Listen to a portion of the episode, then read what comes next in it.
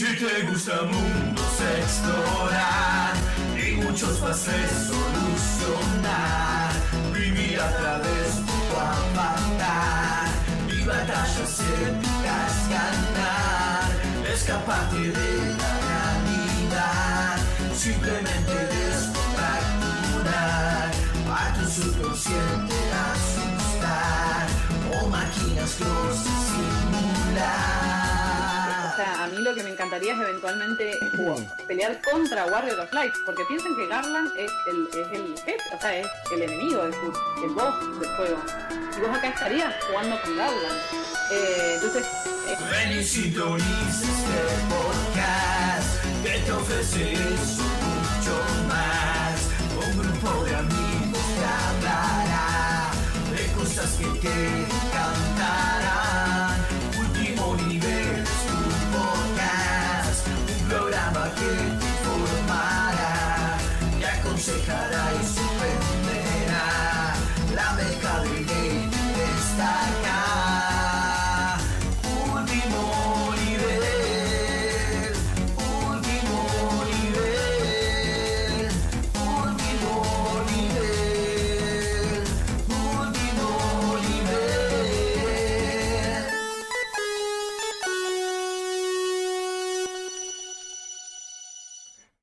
Ahora sí, sean muy pero muy bienvenidos a nuestro décimo tercer programa de esta cuarta temporada, la cual estuvo completamente llena de baches, de problemas, de un montón de programas que no salieron.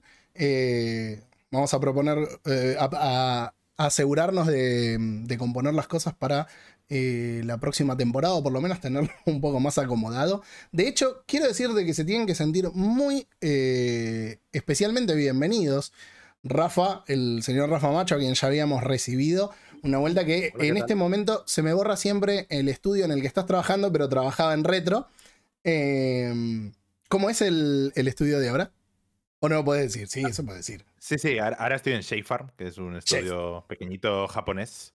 ¿Tuviste que volver a Japón? y, eh, no, quiero volver, a ver si para el año que viene volvemos, pero de momento no, estoy teletrabajando desde España muy a gustito. Mm, bueno, eh, mi idea es en algún momento, posiblemente el año que viene o el otro, más tardar, conocer Japón. Eh, va a gustar. Así Increíble. que si tenés que ir para Japón, eh, vemos de coordinar, así por lo menos nos vemos. Eh, y, el señor, y el señor Ricardo, que no trabaja en retro, trabaja conmigo, es compañero y amigo del trabajo, pero es también un... eh, sí, con la cara de serio que lo ven, eh, vicioso de los videojuegos. Y Tanto como bueno, vicioso, no, digamos entusiasta. ya te vamos a sacar un poco, un poco más vicioso. Eh, pero bueno, la idea de reunirnos hoy, aparte de hacer uno de los últimos programas del año, es hablar un poco de Super Mario Wonder, eh, Super Mario Bros. Wonder, que fue el primer Super Mario Bros. que sacó eh, Nintendo en un montón de tiempo, en lo que es la serie Super Mario Bros. Y hablando de plataformas, porque veníamos de el, eh, de, el de Wii U, que había sido después porteado para Nintendo Switch, entonces es como que venía flaqueando bastante en ese departamento. Y traerlo al señor Rafa, que no solamente le gustó un montón, sino que queremos explotarlo un poco desde su expertise, desde qué es lo que sabe. Y ver si prescribieron algunas cosas de lo que no podía contar antes, para ver si nos la puede contar. Porque siempre, siempre se puede seguir metiendo un poquitito de presión. eh, porque aparte ahora Nintendo no se junta más con la Yakuza, ¿no? Era una cosa así. No puedo decir Ah, nada. para nada. Para nada tengo información relacion- que relaciona a Miyamoto con katanas. no, me lo imagino. Se- sería un buen personaje Fortnite, así como ahora vamos a ir un poco en las noticias. Esta no es una noticia que está, pero se habría filtrado, y parece que ya está más que filtrado, confirmado, eh, Solid Snake y Peter Griffin en Fortnite. Wow. Eh, Ah, había leído lo de Peter Griffin, pero no lo de Solid Snake. Sí, sí, en la misma imagen se ve Snake sentado y hay otra foto que creo que es una cabina telefónica o no sé qué, que se ve un personaje como que estuviera sentado adentro que parece ser un skin de Grey Fox. Así que si encima nos dan a, a Snake y al ninja, es como voy, voy a tener que jugar al Fortnite. Eh, mi esposa y yo queremos ir a Japón a un día, mirá si coincidimos, ojalá, ojalá, vamos todos para Japón, invita a Rafa. Em, así que bueno, la estructura del día de la fecha van a ser eh, unas, un par de noticias de última butaca, algunas noticias eh, que nos preparó Robert en materia de jueguitos y después hablar efectivamente del eh, Super Mario Bros. Wonder. Pero antes de eso, a nosotros nos gusta arrancar el programa cuando no nos vamos por las ramas, hablando de qué fue lo que estuvimos jugando. Así que eh, fuera del Super Mario Bros. Wonder que tuviste que jugarlo, todos tuvimos que jugarlo para el programa de hoy. eh, ¿a, a qué han estado jugando? ¿Con, con qué estuvieron despuntando un poquitito el estrés? Em, Pues- yo estuve, bueno, no, perdón, Rafa. No, no, ah, dale, dale, dale. Eh, a mí me gusta, eh, y lo hemos hablado con, eh, con Fran varias veces en el trabajo, a, a- mí me gusta, mientras Steam aquí en la Argentina estuvo, era pagable en pesos, me gustaba estar al acecho de juegos experimentales que explotasen esta estética y esta filosofía tipo backrooms o cuestiones así. Eh, y jugué tres, eh, un- una trilogía, por lo pronto es una trilogía que se llama, el primer juego fue Off-Peak, eh, luego salió una secuela que se llamaba, que se llama The Norwood Suite, y un tercero que se llama Tales from Off-Peak City. Eh, una cuestión muy, muy rara, muy curiosa, personajes muy pintorescos, una temática medio surreal, con una música impecable. Eh, está interesante, son juegos cortitos, son cosas hechas por eh, creo que una sola persona o un grupo, un grupo de diseñadores, un grupo pequeño de diseñadores. Eh, es este tipo de juegos que te permite caminar y hablar con personajes curiosos y escuchar buena música y, y toca ciertos elementos filosóficos y medio existenciales con un humor muy raro, eh, con unos objetivos muy, muy medio absurdos.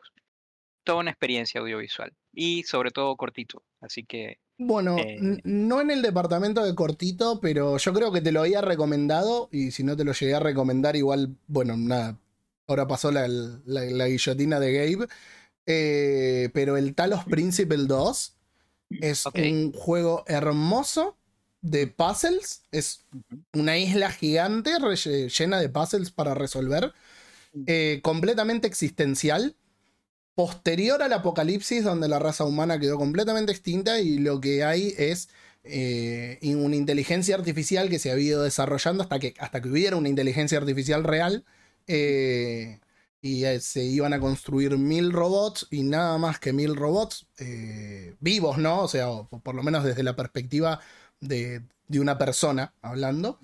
Em, pero nada, se encuentran con, con esta isla y con cosas que están pasando eh, y te lleva ahí a, a desarrollar todo.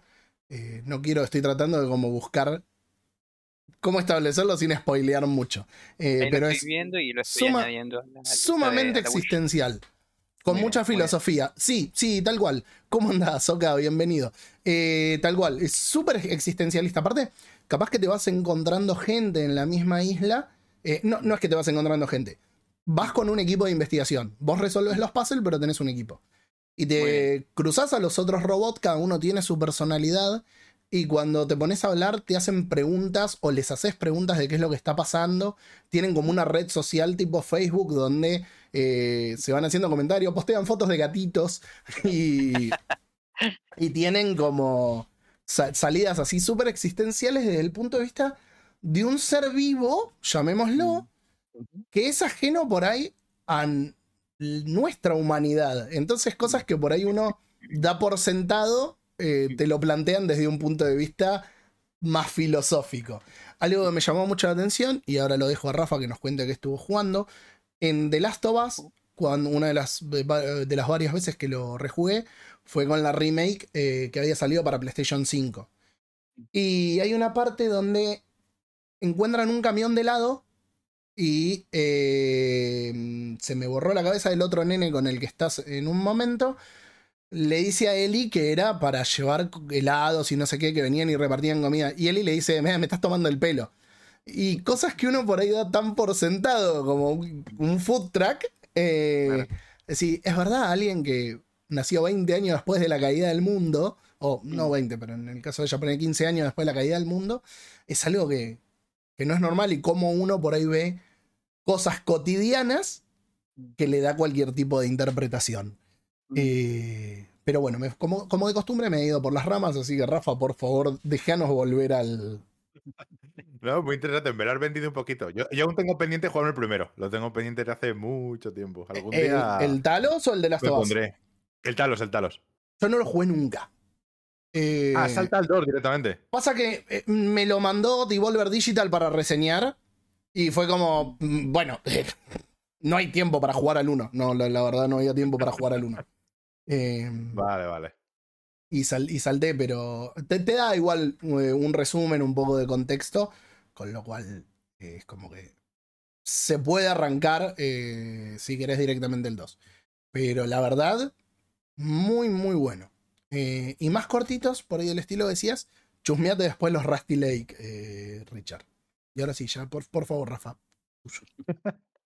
Take it back. Yo, pues, yo sobre todo estoy enfrascado con el Baldur's Gate 3. Eh, lo empecé cuando salió, le eché como 40 horas, lo pausé por el Starfield. Mala decisión. Eh, luego jugué al Starfield, lo acabé abandonando, jugué otras cosas y ahora hace dos, tres semanas he vuelto otra vez al Baldur's más fuerte que nunca.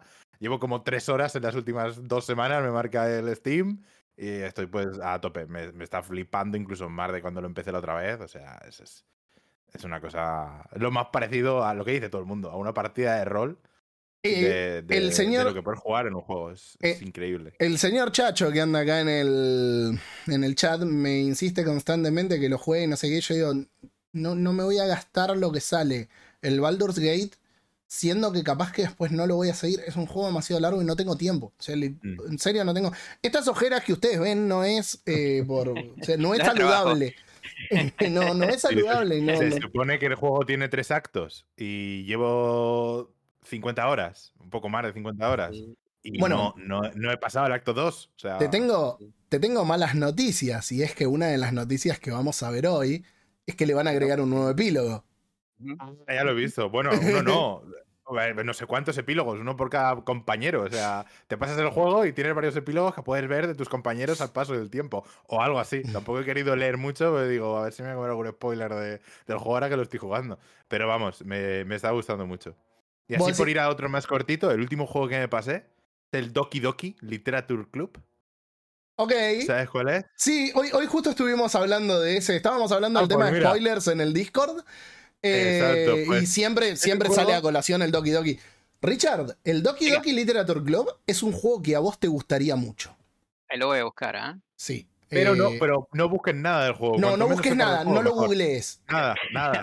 Y es más, te diría que no juegues la versión de Steam, juegues el original que es gratis.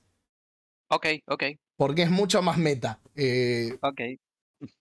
pero... Yo jugué al, de, al que está en, en Xbox y me gustó mucho. O sea, tú, tú empiezas el juego pensando que mm, vas a un club de literatura a ligar con las chicas de tu clase y que es tu mayor preocupación en el juego. Ya está. Tú Sí. ves con esa mentalidad. ¿Quieres ir a Japón? Empieza jugando al Doki Doki de manera no irónica. De manera totalmente no irónica. Muy bien. Y de hecho, buscaré. enfádate cuando no sea así el juego. Claro, Pues ese es el sí, sí, sí, tal cual, tal cual, tal cual. Eh, pedile perdón a tu mujer primero. Antes de jugarlo, pero. Sí, No, No, igual no tiene, no, no nada raro, no, no es, un- no es un juego chancho. Pero. qué sé yo. Es como raro. potencialmente problemático. ¿Ya lo había jugado, eh, Rafa, o es la primera vez que.? No, es la primera vez. Lo tenía típico pendiente desde hace un montón y mm, dije, venga, está rebajado. Además tenía 10 euros de descuento en la Microsoft Store. Me salió el juego por 4 euros. Dije, es el momento. ¿Pero sabías algo? Yo sabía que tenía cosas raras, si no, no me hubiera puesto a jugarlo. Yo sabía que tenía el girito, y- pero no sabía por dónde iba. Yo sabía que había algo. Lo típico que te dicen, juégate este juego. Mm, juégatelo. mm, que, que te va a gustar. Venga, vale. Bueno, Y- eh, sí. Yo, yo me acuerdo que al principio todo el mundo estaba con, no, el Doki Doki, el Doki Doki. Y yo digo, otra visual novel de mierda. A mí no me gustan las visual novel. De hecho, mm, Steins Gate me encantó. Tengo los tres mangas y no sé cómo sigue porque no quiero jugar la visual novel. Eh, hay algunos casos como el eh, la secuela del 999. eh, ah, no me puedo acordar cómo se llama. Que estaba el Nonary Games, el, esta secuela, y después salió otro que ahora tampoco me acuerdo el nombre. Pero que era así tipo el juego del miedo y vos ibas resolviendo puzzles y, eh, y tomando distintos caminos, pero todo con todo tipo de visual novel. Pero mm, yo, yo lo sé, lo sé, me lo spoileé todo con, con una de las teorías de MatPat, don- donde desarrolló la historia. Pero es que era un montón. Y, la- y haberlo jugado en PC. Porque en consola o la versión de Steam, al estar contenido es, es otra cosa. Claro, yo, yo Eh. enti- entiendo por dónde vas con lo de meta, porque hay cosas que, que en consola está, se hace de cierta manera que dices, vale, entiendo que, a qué partes te refieres, Claro, que en PC Pero, pero en la PC persona, pero la persona que no, mucho mejor. que la persona que no sabía y que. Y, y no, no- mira, No, quiero decir lo que voy a decir ahora porque le, voy a spoilear a Claro, Richard. ir a jugar a- es que el problema, el único problema que tiene ese juego es que muy poca gente va a entrar a ese juego sin esperarse nada, porque el público objetivo que, que- al que va destinado ese juego Sí, de base es, sí. es un público pues muy concreto y muy escaso. Entonces, incluso puede llegar a desagradar, porque si yo voy a jugar al Doki Doki con lo mi único objetivo de ligarme a las chavalitas y de repente el juego va a otras cosas, a lo cosas. mejor me enfado, a lo mejor me enfado, a Yo lo me- mejor yo no había venido a eso. Pero carajo, yo quería ligar con la rubia esa, no Claro, quería. Claro. ¿Qué, qué está pasando aquí? ¿Qué- qué- Eh, ¿qué, qué dicen acá? Y. Al Baldur's lo juego relajado, tengo varias cientos de horas, juego con dos personajes míos eh, de, rol, de juego de rol de mesa y desde que empecé a jugar me siento más confiado en el rol real. Gente que tiene Fallout 76 desde hoy hasta el 5 de diciembre. No, eh, no existe la gente que tiene Fallout 76, Wally. ¿Por, por qué haces eso? ¿Qué es el Fallout 76? El multiplayer de mierda que sacó Bethesda de... Que, No que- me suena. que no, no existe, creo que no me- existe. Yo me quedé en el Fallout 4, Sí. no me he enterado de que hayan sacado y- y 72, el Fallout 4, la verdad, supon- no. y el Fallout 4 supongamos que, que, que no existió. No, yo con el 4 estoy contento. No, no tengo No problema. sé, eh, gente, hay que dejar de comprarle mentiras a Bethesda por lo menos dos años. El Starfield Sí. es un robo, el Fallout 76 es un robo, el Fallout 4 fue malo. Y de los otros no puedo hablar porque solo jugué el Brotherhood of Steel. Eh, bueno, el Fallout 76 no lo jugué, conozco gente que lo jugó, pero creo que fue una estafa. Ahora dicen que está muy bien, ¿eh? Fuera coña, ahora con ocho- 800 expansiones, modo historia de verdad y cosas así, se supone que dicen que está guapo. Es que no tenía sentido como había salido en un principio. La realidad es que si hubieran agarrado el Fallout 4, le hubieran metido todos los mods que ya había para poder construir eh, y expandir el asentamiento de forma correcta. Y le hubieran puesto multiplayer a eso, ya está. No, no tenían que hacer mucho más. Sí me gustaba el concepto de nukear las ciudades y que tuvieran que conseguir los códigos y todo para que no fuera Eso libre el uso. puntito. Sí, sí. Pero bueno, Eso, eso sí me pareció, me pareció que estaba bueno. Bethesda. Ahora, yo, yo he dejado el Starfield, esperaré a que saquen el Starfield 76 y ahí ya vuelvo. Eh, yo lo que voy a esperar. Mira, hay un artículo que envejeció muy mal en, un- en Gamer Combate. Eh, que es un top 5 de juegos espaciales para jugar mientras esperábamos Starfield. Eh, eh, de, de hecho, o sea, para, que- para que la gente me crea, vos dijiste- me dijiste algo en Discord del otro día que es verdad. Tienen, los de Bethesda tienen mejor merch que juegos. No, yo no lo puteo gratis, lo esperaba en serio. Este control es hermoso, pero tiene un, un grip acá de goma que está muy bonito, con todos los detalles. Eh, pero el juego en la parte espacial, la verdad es que era paupérrimo. ¿Qué se fue a buscar? Eso me parece que Rafa cayó, también como yo, en, en el merch de, de Starfield. Ahora, Claro. como control, la verdad es un control hermoso. Todo, no sé si ahí se ve, todo el grabado que tiene son las instrucciones como si fuera de la, de la cabina del piloto, porque te indica cada botón para qué te sirve en la nave. Sea, la, la realidad es que estuvo muy, muy, muy bien. Eh, A mí me tenían, a mí me tenían cogido por los huevos. Yo, yo, yo estaba loco porque saliera de Starfield. Yo, yo me pillé la coleccionista. ¡No! Yo, yo fui a saco con el puto juego. O sea, con pocas cosas tenía más hype que con el Starfield. Y precisamente eso, y todas las mentiras que hay en el puto Para- juego. pero porque- pero, el, con- eh, pero el, el smartwatch que viene es una locura, ¿no? Eh, no lo he encendido, la verdad.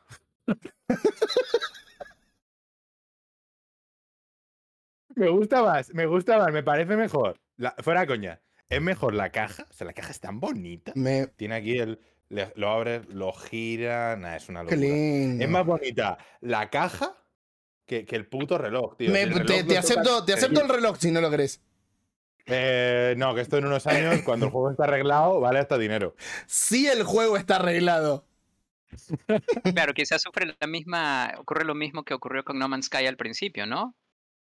A ver, No. a ver, a ver, también caigo un poquito en la exageración. El Starfield no está mal, se deja jugar, tiene cosas chulas. El problema es que no es lo que te habían vendido. El problema Sí. es que no, no es el juego de exploración que nos habían vendido. Es Sí, una pantalla de carga tras otra. De hecho, es que lo peor es que tienes más sensación de exploración en el Skyrim y en el Fallout que en el Starfield. Sí. Sí, sí, sí. Bueno, el, Claro. el gran problema, el gran problema de Starfield, y por eso digo que la nota no envejeció bien, es que eh, todo lo que es espacial lo hace mal. Todo, absolutamente todo, porque ir a otro planeta, ir a otro sistema a- o lo que fuere, es apuntar a un lugar y vas con tu nave. No, vas a un mapa y decís quiero ir acá y haces un Claro. salto. Y, y es como que si lo que estuvieras viendo en el espacio fuera una pantalla negra y nada más. Yo siempre digo, podrían haber hecho algo como hace el Elite Dangerous, que no deja de ser pantallas de carga entre pantallas de carga, pero tenés la sensación de que estás explorando en el espacio. La- Te resumo, mi, mi gameplay del Starfield era abrir el menú. ¿Qué misión quiero hacer? Quiero hacer esta misión. Le dabas a la X, te llevaba automáticamente al planeta, a la órbita del planeta donde sea esa misión. Te vas a ese sitio, entras con un botón, tal, acabas. ¿Qué toca ahora? Siguiente misión, siguiente sitio. Y solo iba a la nave cuando tenía que almacenar objetos. Ya está. Tienes una nave que puedes editar, que tiene un montón de importancia, que tiene un... Y que aparte que tiene un editor, tiene un editor muy, muy, muy eh, grueso. Porque vos, hubo gente que hizo el halcón milenario. O sea, tiene un nivel de, de detalle en la edición que vos decís. Yo me quería pasar. Te podías hacer. Creo que te podías hacer estaciones espaciales, si no me equivoco, ¿no? Tremendo. Mm, puedes hacer estaciones en planetas. Ah, en como planetas. tus- tus- como tus bases. Claro. Mm. No, mm, ahora, ahora no estoy seguro. Espaciales no me suena. O al menos no llegué yo a que me las presentaran. Mm. Pero vamos, le eché, le eché treinta y tantas, cuarenta horas al Starfield. O sea, jugué bastante. No, yo creo, yo creo que jugué 10, 12 y dije, basta. Porque mi miedo con Starfield era que terminara pasando lo que pasó con otros juegos, que fuera Skyrim. Que fuera Skyrim en el espacio. Y todo el mundo, vos hablas con un montón de gente que está fanatizada con el juego y dice, "Oh, es como el Skyrim en el espacio. Pero entonces Bethesda lo único que sabe hacer es... Eh, es Skyrim. peor. Es peor. Ojalá fuera Skyrim en el espacio, pero es que es peor.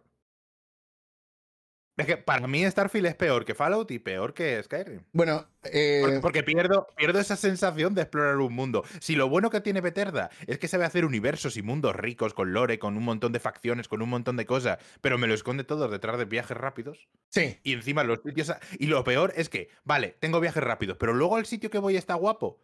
Sí. Sí, eso es verdad, ¿eh? No. Eso es verdad. Es que, es, que, es que tampoco, es que acabas explorando siempre los mismos sitios, los planetas no tienen interés, las ciudades grandes no son grandes, son sitios pequeñitos muy Sí. concretos que... No, no sé, o sea... Sí, son, son que- mapas, son mapas de algunos kilómetros cuadrados que cuando los Sí. volvés a visitar genera proceduralmente otro. Entonces es como. O sea, yo he llegado a encontrarme, mira, te pongo un caso que recuerdo que me enfadó mucho. Decidí explorar por mi cuenta. Me fui a un planeta, encontré una base, entré, la hice. Una base que se siente larga, que estuve a lo mejor media hora avanzando, looteando, matando enemigos. Llegué al, llegué al final y no había nada. Y salí. Y dije, pues un poquito raro este contenido procedural que me ha tenido media hora matando enemigos y explorando una base en un planeta random que parecía que estaba guapo. Para no darte nada. al final, y no hay nada. Salgo, digo, bueno, pues nada. Ok, avanzo en la historia y en la historia principal voy a otro planeta que no tiene nada que ver.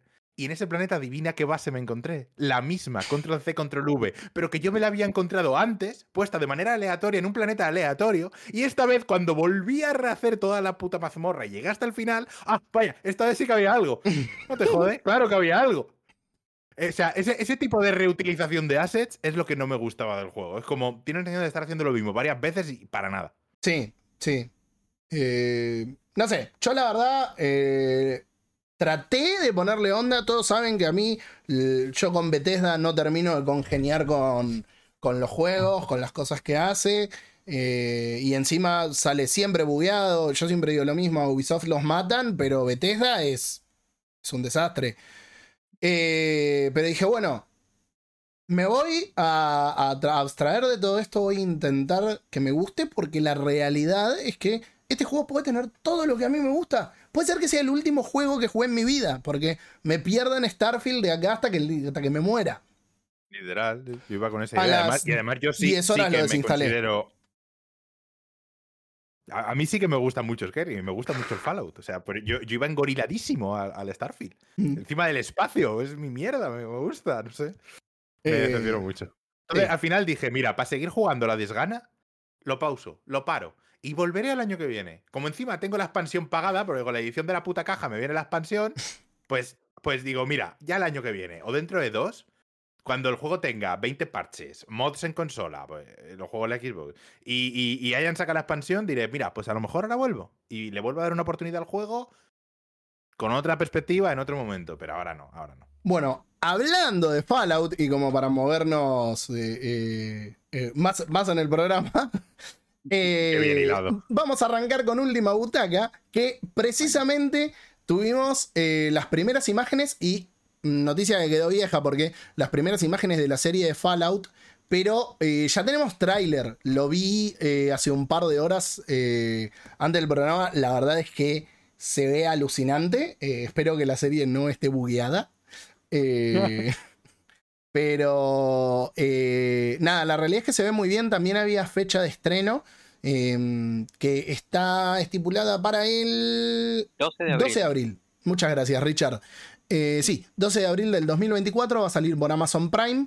Eh, bueno, y las imágenes fueron dadas a conocer por, eh, que es la que estamos viendo ahora, por Vanity Fair. Así que, nada, es de. Es del creador de Westworld. Con lo cual, yo Westworld no la vi, pero tengo entendido que es una serie de la recontra hostia.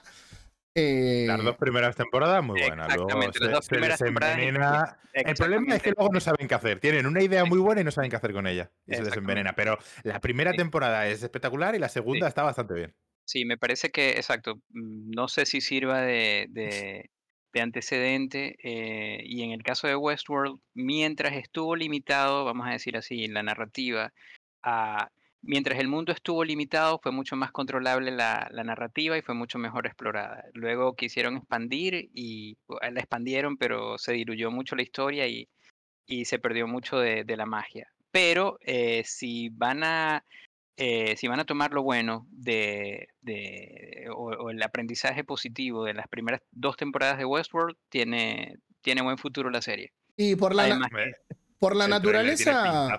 Por la naturaleza de Fallout y de lo que se vio, eh, mm, la serie va a seguir a Lucy, que es eh, nada, un- una persona que vivió durante un montón de años en uno de los refugios nucleares que, a los que se metieron al momento del apocalipsis, mi historia de, todo, de todos los Fallout, eh, y sale y se encuentra con un mundo que, por lo que se ve en el tráiler, es lo crudo que tiene que ser. Me gusta ver lo que están haciendo. Estuvimos viendo Twisted Metal. Creo que mañana suben el último capítulo a, a HBO porque acá llegó tarde, no está por pico, que está por HBO. Y, y la fueron subiendo por uno por semana. Yo esto no lo sabía, cuando la empecé a ver pensé que ya estaba toda. Y ayer llegamos al capítulo 9. Estábamos con todo el hype en el momento más alto de la serie. Y, y de repente no había capítulo 10. Así que nada, me, me quiero matar. Eh, pero viendo The Last of Us, viendo Twisted Metal, eh, la película de Super Mario, me parece que finalmente llegamos a una buena época para las adaptaciones de videojuego al cine y a las series. Sí, sobre todo creo que están, eh, exacto, está llegándose un punto en el cual eh, eh, creo que también ha sido el, el resultado de la narrativa en los juegos de video ha alcanzado una maduración lo suficiente como para que dentro del propio medio de los juegos de video se cuenten historias muy interesantes como es el caso de The Last of Us, eh, Fallout, eh, qué sé yo. em, pero incluso antes, o sea, hace ya un par de décadas que se están contando muy buenas historias de dentro Mm. de los juegos de video, Silent Hill, Resident Evil. El asunto, no sé si es que no se le había prestado la suficiente, no se le había considerado como lo suficientemente maduro a las narrativas de los juegos de videos como para trasladarlas al medio, a medios audiovisuales eh, distintos, pero sí se está llegando a ese punto. Y definitivamente me parece que eh, The Last of Us fue como un catalizador. Mira, eh, respecto a lo que decís, porque eh, es co- como te corregiste después, es verdad, ya hace muchos años que se cuentan historias muy, muy ricas, no, no es de ahora. Eh, yo lo que tenía entendido y que explicaría el porqué de la mayoría de las películas sobre videojuegos es que eh, primero no se le tomara, no se tomaran en serio, por- porque no deja de ser un videojuego, y entonces hubo poca gente que por ahí trató de hacer el salto. Muchos de esas personas, o, mejor dicho, en muchos de esos, casos, de esos casos, la persona que trató de hacerlo fue Uwe Boll, que creo que es alemán, si no me equivoco, que hizo películas nefastas. A mí Alone in the Dark me gustó, pero en general hizo adaptaciones nefastas. Y una vuelta había leído, esto yo lo conté varias veces, pero tómenlo con pinzas porque nunca pude conseguir una confirmación Mm. que creo que le, por contribuir al arte le hacen una deducción importante de impuestos o es algo que le aporta, eh, ¿cómo se llama? Eh, El país al director. No, no sé si es algo que le aportan a él o que le deducen demasiado. Entonces compraba licencias baratas, las de los videojuegos resultaban ser baratas, eh, hacía películas de mierda y le salía mucho más barato hacer una mala película de un videojuego que pagar los impuestos del otro. Eh, esta explicación había encontrado en algún momento sobre las películas de Uwe Boll. eh, Claro. De nuevo, como pido siempre, si alguien tiene información más concreta, por favor que me la, eh, que me la haga llegar. Y para movernos, no sé, Richard, si querés tomar la próxima. Los desarrolladores de Silent Hill Ascension insisten en que no fue escrito por una inteligencia artificial. Tema, tema álgido, tema muy actual que nos está afectando y nos afectará como especie en los próximos años. ¿Cómo convivir con la inteligencia artificial? Yo creo que acá el gran problema que hubo fue que Silent Hill Ascension fue tan mala y con momentos tan ridículos que la gente no les puede creer que en serio lo hayan hecho eso. Yo sinceramente me pregunto, y eso que eh, hubo un estudio argentino eh, metido colaborando, creo que estuvo en la localización y por lo que había leído también en algunas de las escenas, ¿sí? yo no entiendo cómo en algún punto nos dijeron, che, esto no está bueno. Esto, esto no está bueno.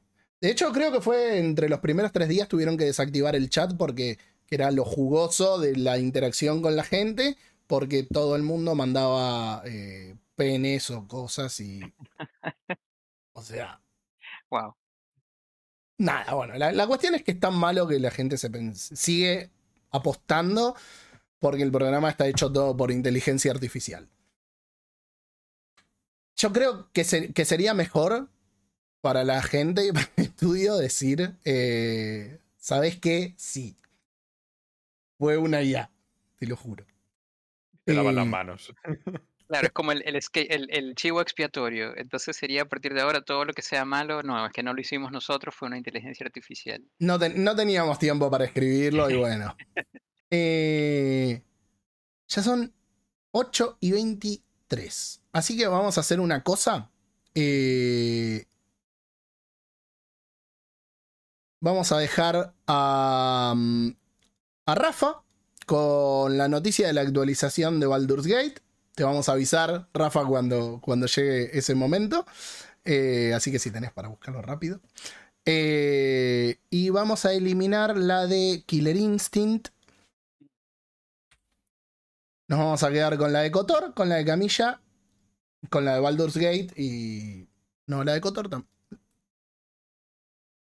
Claro, Esto es producción una- en vivo. Eh, nada, la de Kotor tampoco, la vamos a sacar. Eh, gente, eh, Star Wars Knights of the Old Republic se iba a hacer una remake claramente la remake no va a llegar nunca. Esto ya se olía en el último tiempo cuando había una, una ausencia bastante grande de información y es como que medio te- terminaron de desconectar ese muerto. Eh, vamos a ir con, con las últimas dos y lo del tema candente de Nintendo. Así que vamos con la de Hideki Kamiya. Una, una de las personas, creo que más, eh, no, no- sé si decir polémicas en la, en la industria, pero eh, si hay tres grandes que creo que piensan en otro nivel, sacando a Miyamoto, del cual hablamos un montón de veces, pero tipos que están completamente desquiciados son Hideki Kamiya, Hideo Kojima y Yoko Taro. Eh, y mucho se estuvo hablando de la posibilidad de una colaboración entre Hideki Kamiya eh, de, de Platinum con Yoko Taro y Hideo Kojima. ¿Qué podría salir de ahí? Y a Hideki Kamiya no le cabió, no le cabió un choto. Dice que Bueno, podría ser. Camilla está en el paro. Podría, podría intentarlo. Dice que sería desastroso. Eh, la verdad que Choque estaría, estaría bueno. ¿eh? Choque de egos. Y puede ser. Aparte, eh, Yokotaro, por ejemplo, es una persona bastante jodida también para trabajar. Eh, Camilla era una persona muy, muy jodida. Mm, No sé cómo será Kojima. Me imagino que, que debe tener su, su ego, ¿no? Sobre todo que, por ejemplo, eh, es el creador de Metal Gear y los Metal Gear que no ha dirigido él, es como que los que son spin-off los mira medio por abajo, por más que sean buenos. Entonces, qué sé yo. Es que Eh, tienen, yo imagino que, que, que tienen, debe ser como la misma personalidad de, de los grandes directores de cine. Es como si Stanley Kubrick, le- se hubiese, no sé, si a Stanley Kubrick le hubiesen preguntado, mira, ¿quieres trabajar con, con qué sé yo? James voy una Cameron. barbaridad. No, no, exacto. James Cameron está bien, exacto, puede ser James Cameron, pero no, alguien incluso como mucho más, eh, con una personalidad mucho más grande, qué sé yo. Si a Stanley Kubrick le hubiesen preguntado, ¿quieres trabajar con Ingmar Bergman?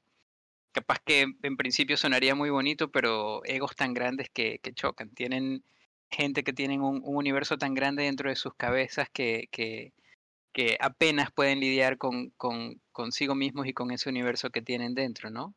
Bueno, esto, o sea, la nota eh, es como más o menos ida, ¿no? Porque lo que dice es que em, dijo que sería un desastre.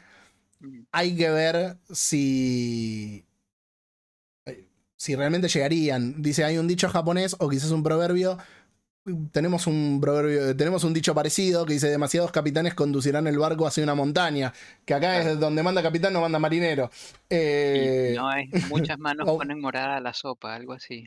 y, eh, como- y, y mucho cacique. Había una también Mucho que. que sí que poco indio. Mucho cacique, poco indio, eso. Eh, por lo que debería haber solamente un capitán. Y Claro. sí, sí. La verdad que estoy de acuerdo. Ahora, que algo salido de la cabeza de los tres sería eh, de otro mundo. Claro, indudable. Sí, sí. In- Pero, indudablemente. una- pero y entonces, por ejemplo, uno se pone a ver y comparas a lo que están diciendo y los productos suyos. eh, ahora tienes luego cómo hacen gente como, qué sé yo, vamos a Nintendo, Miyamoto. eh, ¿Me caí? No, estoy ahí. No, no, no, estás, estás. Ah, de hecho, en la era de Iwata, yo sé que hubo. cre- creo que eh, en la era no, al principio, entre los grandes de Nintendo hubo mucho choque, había mucho celo. Eh, Porque por el ascenso de Iwata, digamos. No, no, no, no. eh, No, antes de eso. Antes de eso, Ah, cuando entraron. Porque es como, a ver, Miyamoto es Miyamoto. Claro. Y Iwata también. Iwata también un genio. Iwata, Gunpei Yokoi. Eh, Sí, eran genios, eran tipos que estaban en otro nivel. Mirá, ahora estoy leyendo el libro Game Over. Que el libro eh, La gran historia de los videojuegos que siempre recomiendo. Parte de la literatura en la que se basó Kent para escribirlo eh, fue Game Over. Y te lo plantean como fueron encontrando gente que se dedicaba por ahí a hacer juguetes y todo, y cómo fue creciendo Nintendo y metiéndose en la industria. Y está buenísimo.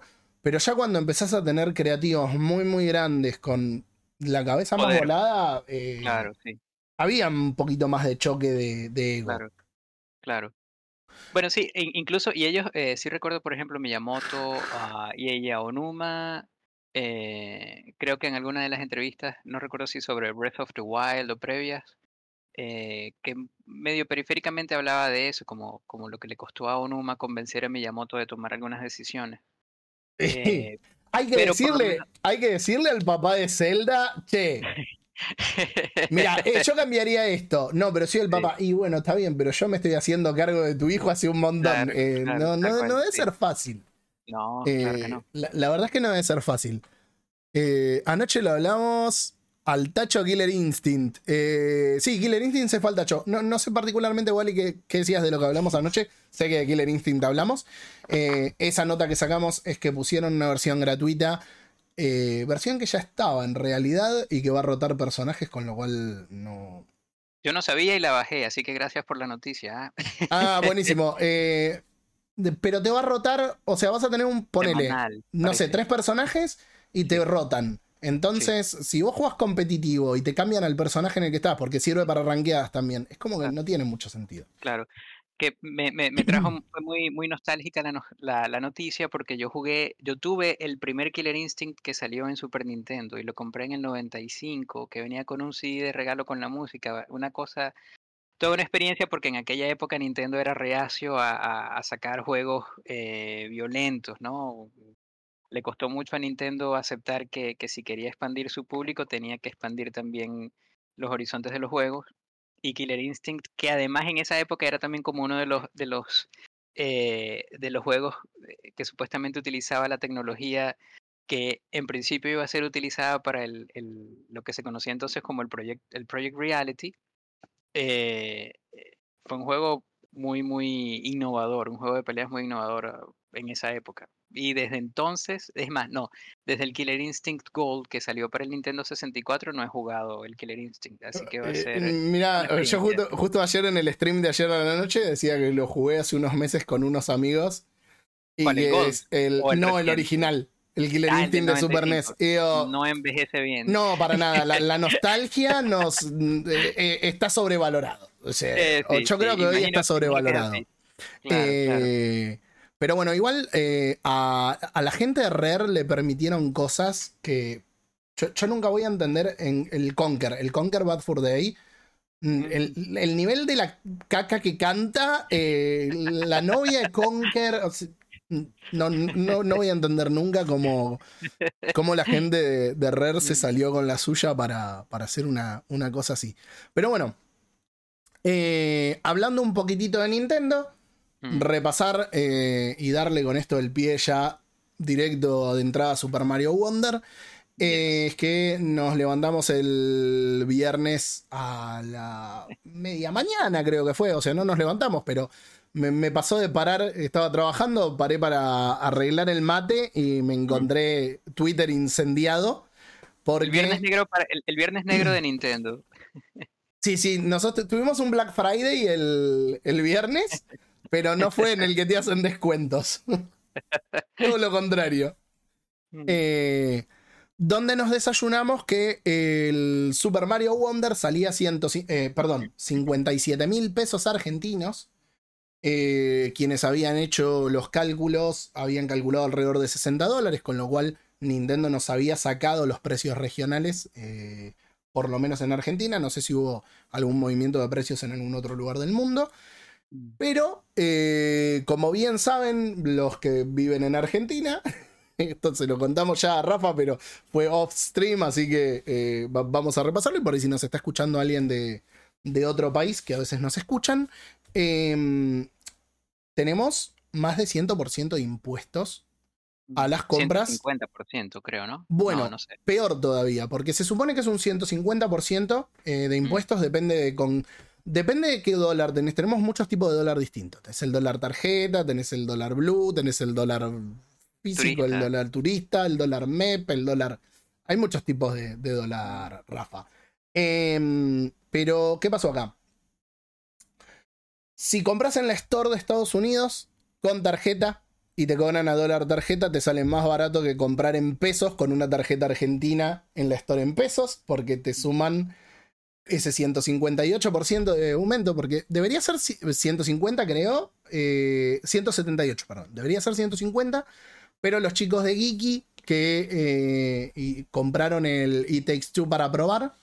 eh, ahora les voy a leer concretamente porque hicieron, hicieron una publicación, nos dijeron que eh, podíamos usarlo para no tener que, que perder nosotros plata.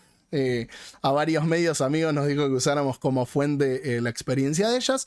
Dice, eh, a partir de hoy el precio de lista equipara el valor nominal de Estados Unidos, pero a estos números hay que sumarle impuestos adicionales.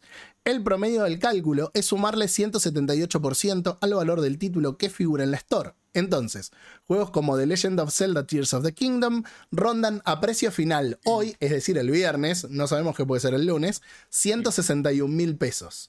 En Geeky hicimos la prueba comprando It Takes Two, cuyo precio en la Store ronda eh, los 3.099,38.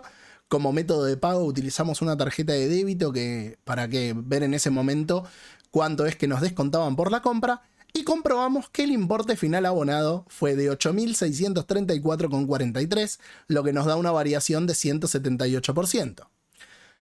Así que nada, em, Un montón. Sí, sí, Nintendo la va a tener negra.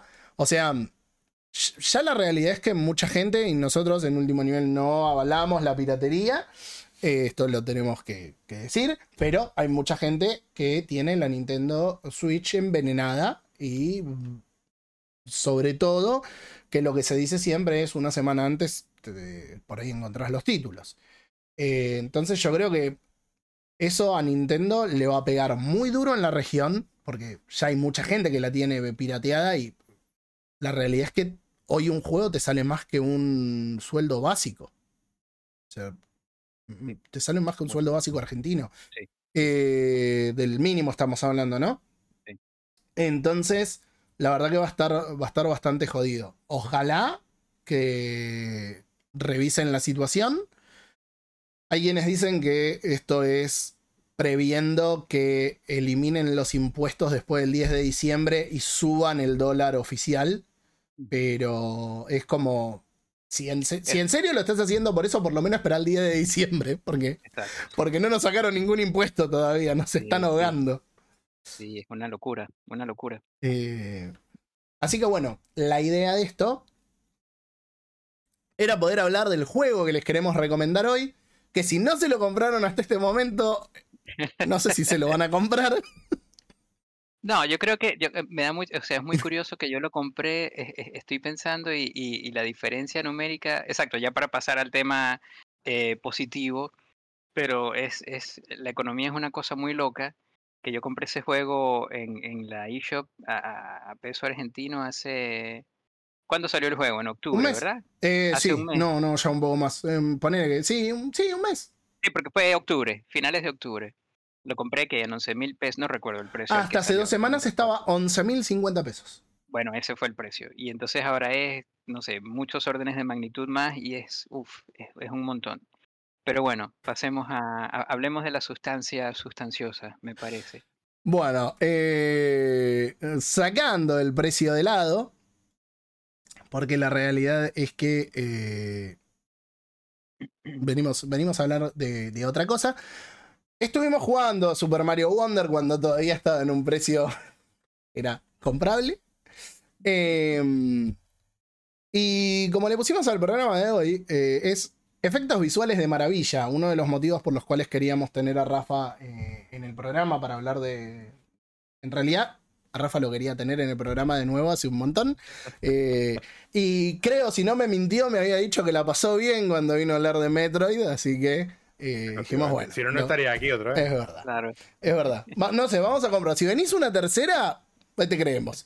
Eh, me pareció que era muy rico tenerlo de invitado hoy eh, para hablar de un juego que explota tanto los efectos visuales. Porque la verdad, creo que una de las cosas que más sorprendió Super Mario Wonder cuando fue eh, anunciado era la cantidad de pequeños detalles y efectos que, que se veían, ¿no? Porque mm, vamos a ser sinceros, esto Hoy no está Juli, pero con Juli lo habíamos discutido en su momento. Decía, eh, se, se ve feo.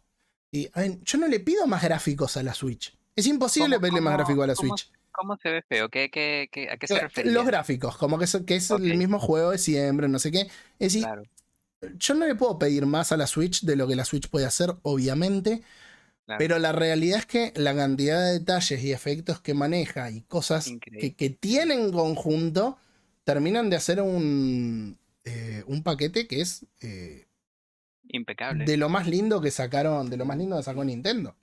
Eh, hoy por hoy me pone en, en esa cosa de decir mi Super Mario favorito al momento era el Super Mario Odyssey. Y decís, uff, es, es difícil decir eh, sigue siendo mejor el Odyssey que este, a pesar de que son muy, muy distintos. Eh, pero bueno, no sé, te, te voy a dejar a vos que empieces a hablar, Rafa, y que desarrolles, porque aparte a mí me duele la garganta. Voy a empezar diciendo que no soy especialmente fan de los Mario 2D. Ok. Para que se vea el contexto de, de mi opinión con el juego. Yo creo que nunca me he pasado un Mario 2D. O sea, a mí los que me gustan son los 3D, es la vertiente que a mí más me gusta. Me los he pasado todos, me encantan. Pero los 2D, una masterclass de diseño, muy bien, todo lo que tú quieras, pero yo juego videojuego y me aburro. Yo te, yo te voy a invitar a que escuches el programa en el que viniste a hablar de Metroid. Eh, porque cuando te preguntamos sobre, sobre Metroid dijiste, no, a mí el que me gustaba era Metroid Prime. Eh, porque fue, fue más o menos algo así. Es como que evidentemente Claro. con el 2D tenés algún... Yo- Claro, parte de la- mi, mi primera consola fue la Nintendo 64. O Ah, sea, yo, Mario yo, yo, 64, claro. Yo, em- yo empapé 3D desde pequeño. Eh, yo no, no, no conocí lo anterior. Entonces, aunque después he jugado juegos de orden portátiles y tal, a mí me tira más lo otro. Entonces, yo los Mario 2D, pues yo cuando alguna vez he jugado, por ejemplo, al, al original, Super Mario Bros., pues sí, está guay un ratito, pero me acaba aburriendo. Es que no, no, no me termina de enganchar. Entonces, yo cuando por primera vez vi anunciado el Wonder, dije, qué Guaca. puta mierda, ¿dónde está el, Odi- ¿dónde está el Odyssey 2? ¿Dónde está? Sí, sí. Yo quiero, yo quiero a Mario lanzándole la gorra a otro dinosaurio. ¿Qué es esto? Eh, déjame de cuentos en Norde. Y yo no le hice mucho caso. Y encima había un puto elefante horrible. Y dije, a mí yo no quiero saber nada. Esto, esto no es para mí. Y conforme se iba acercando la fecha, iba diciendo, coño, Esto se ve bien. pinta. Tiene eh, pinta divertido. Joder, está curioso. La puta flor porro esa va a estar, va a estar interesante. Y nada, eh, yo hasta, hasta la semana esa no sabía si me lo iba a comprar, si no, y al final dije, venga, va, me lo pillo, probamos, y si no, pues ahí se quedará en la estantería y ya está. Y joder, me ha enganchado. Es, es un juego que he ido jugando un poquito. Noche sí, noche no, porque es un juego de. Yo lo he ido jugando al menos en la cama. Cuando me iba a la cama, me cogía la Switch y me ponía, me echaba 3, 4 mundos, tal. Y me cago en la leche. Es que es la polla. O sea, era un ratito de, de, de, de pasártelo bien, de, de decir, ¿qué toca hoy? Sorpréndeme, hazme tuyo. ¿Qué, qué me vas a echar hoy a la cara? No lo sé. Y me Es dejo, que- lo que tú quieras. Es que tiene, tiene esa particularidad el, el Wonder de que. A ver, como vos dijiste, ¿no? En, los 2D son una masterclass de game design, etcétera. Y ya sabemos que. o sea, esto es una el- puta locura a nivel de diseño, pero. Eh, Sí, eh, por, a- porque por eso, por eso, a eso. Eh, eh, ya sabemos que el Super Mario en el primer nivel te enseña cómo tenés que caminar para adelante, cómo tenés que saltar. Cuando me mostraron por primera vez eh, la comparación de las siguientes pantallas donde vos veías. eh, Viste que hay una parte que tenés un agujero, en el Super Mario 1, un agujero largo con tres pilotes para pararte. Y decís, y son los mismos putos saltos que hiciste cuando el piso estaba completo, pero la cabeza te la rompe completamente. Entonces, eh, el cómo el juego a través de, de su diseño te enseña a, a jugarlo es, es fantástico. Con Wonder es como si eso pasara todo el tiempo y no deja de pasar nunca. Siempre tiene algo para enseñarte. Siempre, como Es decís que- vos, tiene algo para sorprenderte. En otros, en otros juegos, lo que he jugado siempre era como que te enseñan una mecánica y durante varios mundos la desarrollan hasta que la desechan y se van a otra para no Sí. cansar. Y aquí lo que, lo que a mí me sorprende y lo que me flipa es que cada mundo tiene su propia me- mecánica. Unas veces es en forma de una mecánica que hay por el mundo, como pueden ser plataformas que cambien con la música, o una especie de slime por el que te puedes mover, o mil movidas. Y otras veces en- son los enemigos los que te hacen el cambio en el nivel y es flipante como en un solo nivel, que dura cinco minutos, seis O minutos, menos. a lo mejor, o menos. Hay, hay algunos más cortos, otros más largos, pero suelen ser muy condensaditos. Y en esos minutos te presentan la mecánica en el primer frame que ves. Siempre ocurre algo que te dice, funciona así. Y dices, vale, me quedo con eso. Y luego avanzas y más o menos medio nivel es, se hace así, estas son las posibilidades. Y luego tienes el resto del nivel para terminar de explotar esa mecánica y de, sí. y de sacarle un poco de jugo. Y tú acabas todos los niveles y dices, coño, podrías hacerme otro con las mismas mecánicas, exprimiéndolo más. Y no lo hacen. y, y para peor, en el medio te ponen las Wonderflower, que entra en un nivel de todo. ácido lisérgico total y te dice, ah, vos aprendiste esta mecánica, métetela en el culo porque ahora te vas a convertir en un enemigo que salta por los aires. Eh, o Es, que, es- es increíble, es increíble. eh, uno de los que me maravilló, yo por ahí es una boludez, pero uno de los que me maravilló es cuando agarras la Wonderflower y se pone todo tipo de noche y lo ves todo como si vieras la sombra del nivel, no, no a los personajes el- y que te tenés que... ¿Cómo? Como en el Como limbo. Sí, sí, sí, limbo, exactamente. Y, y me parece también que es una, exacto, eso, justo estaba jugando hoy uno de los niveles que hace, no era con la Wonder Flower, pero entras en una de las tuberías, o sí, no recuerdo ahora si es que entrabas en una de las tuberías o era con una Wonder Flower, y exacto, como, es como, como el, es como el, el, la- el negativo del nivel, es, puede, ser, puede ser también, exacto, una, un guiño a Limbo, pero puede ser también un guiño al Super Mario 2 eh, que salió para la NES, que era la versión eh, americana de un juego que se eh, llamaba El Doki Doki Panic. Doki Doki Panic, exactamente. Es, es ese, o sea, hay muchos guiños a muchos Marios viejos, eh, 2D, y me parece también que muchas de las cosas que hacen y que usan, eh, de la misma forma como por ejemplo Mario Galaxy incorporaba elementos 2D a un Mario 3D y que lo hizo mucho mejor, por supuesto, Super Mario Odyssey. Aquí es el, un Super Mario 2D incorporando elementos 3D. Me Sí. encanta este nivel en el Sí, que sí. tomas una Wonder Flower y, y como que el, el nivel 2D, en vez de ser, se transforma como de un side scroller, de side scroller a, a un eh, Isométrico. una vista. Exacto, es una cosa tremenda. Una Eso es genial. cuestión es, es increíble. El, el efecto parallax de, de, en el background de varios de los niveles parece. No he visto parallax tan bueno desde, desde algún buen juego de 16 bits. Eh, no, una vez- n- no, te recomiendo. El Blasphemous tiene un parallax espectacular. O sea, no, no por ahí que puedas explorarlo como acá, que te esconde cosas en, Sí, en sí, ese otro. En, en- en- en esa otra tajada de, Claro. de- de- del nivel, ¿no? Pero, pero sí tienen, hay algunos con unos laburos hermosos. Eh, a mí el- del Wonder lo que no me deja de maravillar es eso, es cómo te lo varía y encima te pone los badges que te dan otras habilidades que te permiten explorar de otra manera Sí, sí. y cómo supieron adaptar lo aprendido en Odyssey, eso que decía eh, Richard de, mm, del tema de cosas traídas del 3D al 2D. Un montón de cosas que trajeron de, del Odyssey. La falta, que esto no, no es un tema menor, la falta del reloj. Si bien tenés algunos challenge de tiempo, no hay reloj. Te permite explorar a tu ritmo el nivel sí, te permite total. volver y hay niveles que tienen varios caminos distintos, que de hecho, si querés conseguir todas las Wonder Seeds, tenés que explorar el nivel con y sin la Wonder. Flower, porque si no, eh, n- n- nunca lo vas a encontrar. Sí. Eh, nada, es, me, me- me parece, me parece maravilloso. La verdad Es que me, un juego me que sientes que dura y dura y, y, eh, sientes que es casi infinito. Y eso que dice Rafa, estoy to- totalmente de acuerdo, es un juego para, bueno, que yo también lo juego así por, por salvas, por, por microsesiones.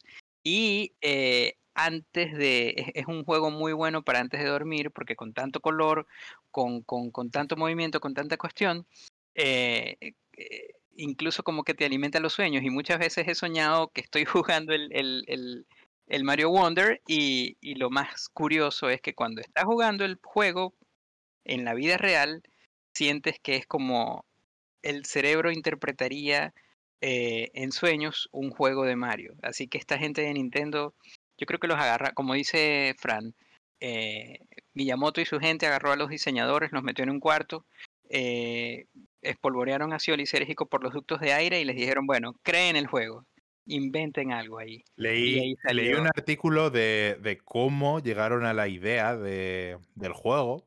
Porro. Y a- aparte de que tuvieron que repartir porros a todo el estudio de manera totalmente altruista. Y pues claro, he dejado unas plantas en la mesa, cada uno que haga lo que quiera.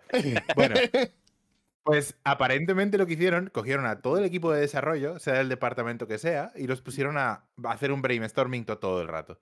Y que acabaron con una lista como de 2.000 ideas y que al final la solución que tuvieron para no dejar fuera muchas de esas ideas buenas que tenían, que eran como cosas concretas, se acabó inventando la Flor Maravilla para tener una excusa para aglutinar todas esas ideas. O sea, literalmente es un caso de qué porrazo se ha fumado mi empresa.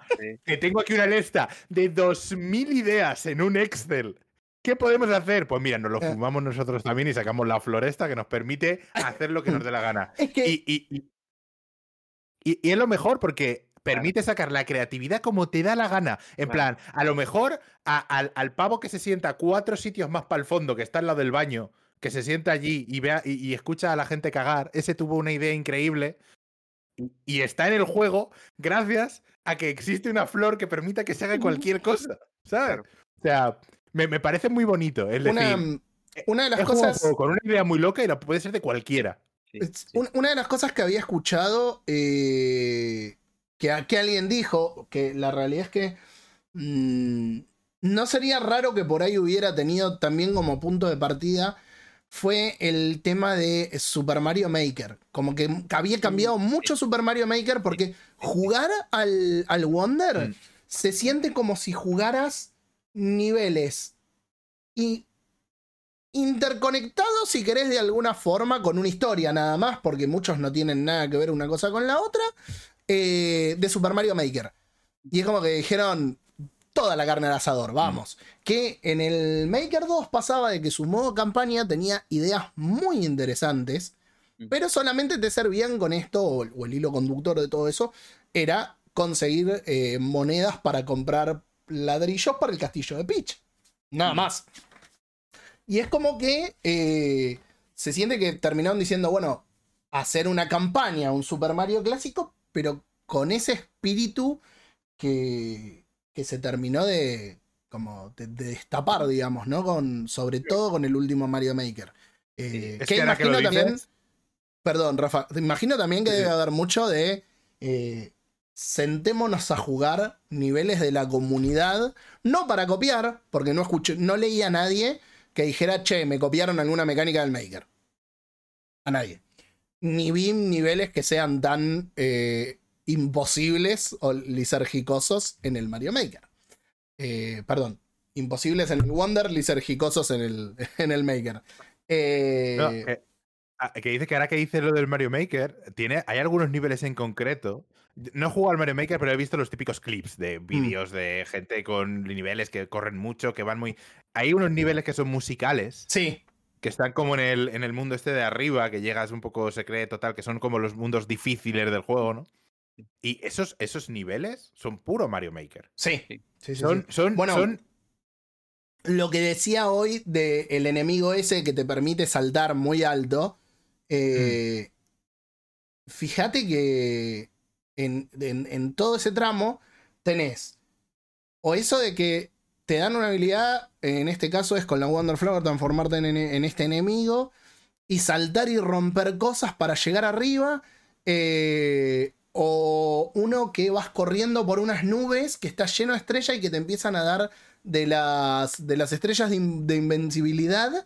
eh, y hay una lluvia de estrellas, entonces sos inmortal desde el principio hasta el final del nivel, pero donde vos no medís los saltos que tenés que hacer.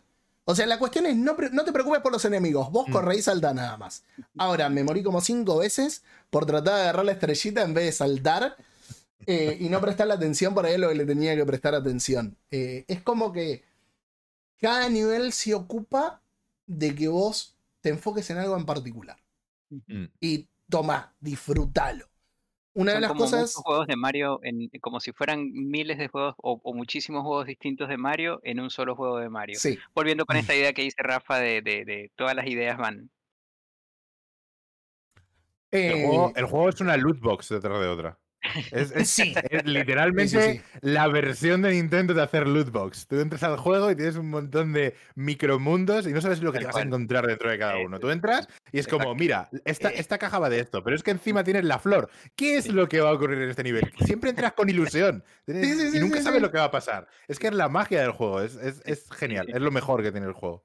Sí, sí, sí, totalmente. Una de las cosas que, que había leído, eh, en realidad, no, no de la gente, sino un artículo que habían escrito, donde describían a Super Mario Wonder como esto es lo que pasa cuando a un equipo de desarrollo no le pones deadlines. Y es Mm. un, ¿sabes qué? Tomá, enciérrense y avisen cuando el juego está terminado. No, lo tenés que sacar para tal momento. Avisa cuando está terminado. Eh, y la verdad, para hacer un juego que se ve tan bien en una consola como la Nintendo Switch, que tienen unos juegos como el Kirby and the Forgotten Land, que los objetos, yo lo dije, a mí me fascina Kirby, de hecho, eh, yo, como saben, colecciono un montón de muñequitos y cosas así. Eh, creo que de lo que tengo cosas repetidas es de Kirby.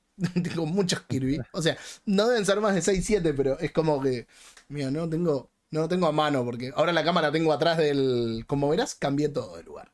Eh, Sí, sí, ya he visto. De hecho, eh, toda la parte de las ediciones coleccionistas ahora están enfrente mío. Pero tengo un Kirby así de peluche. eh, del- el Kirby pirata. pero es un juego que vos lo jugás y las cosas te renderizan a 3 metros. Vas corriendo y te aparecen de golpe adelante.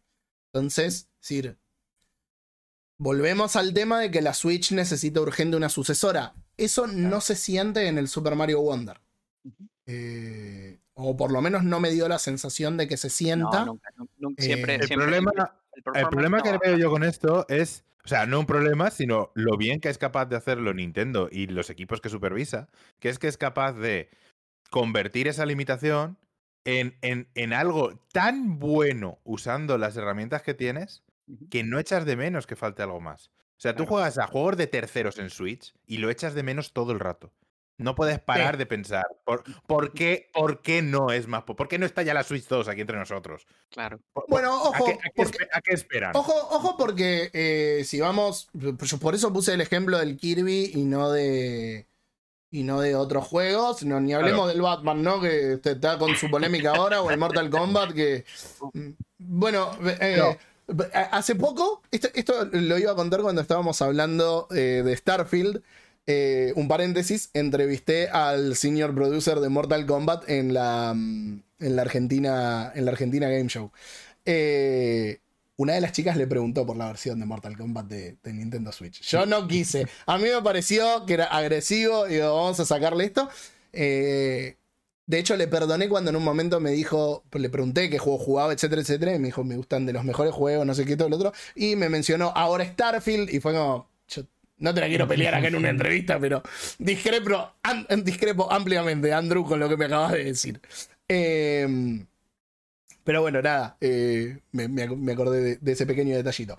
Volviendo al otro, o sea, vamos a concentrarnos en juegos que son de, de estudios de, de Nintendo, o por lo menos supervisados eh, por Nintendo. Pero tenés juegos como el, como el Kirby.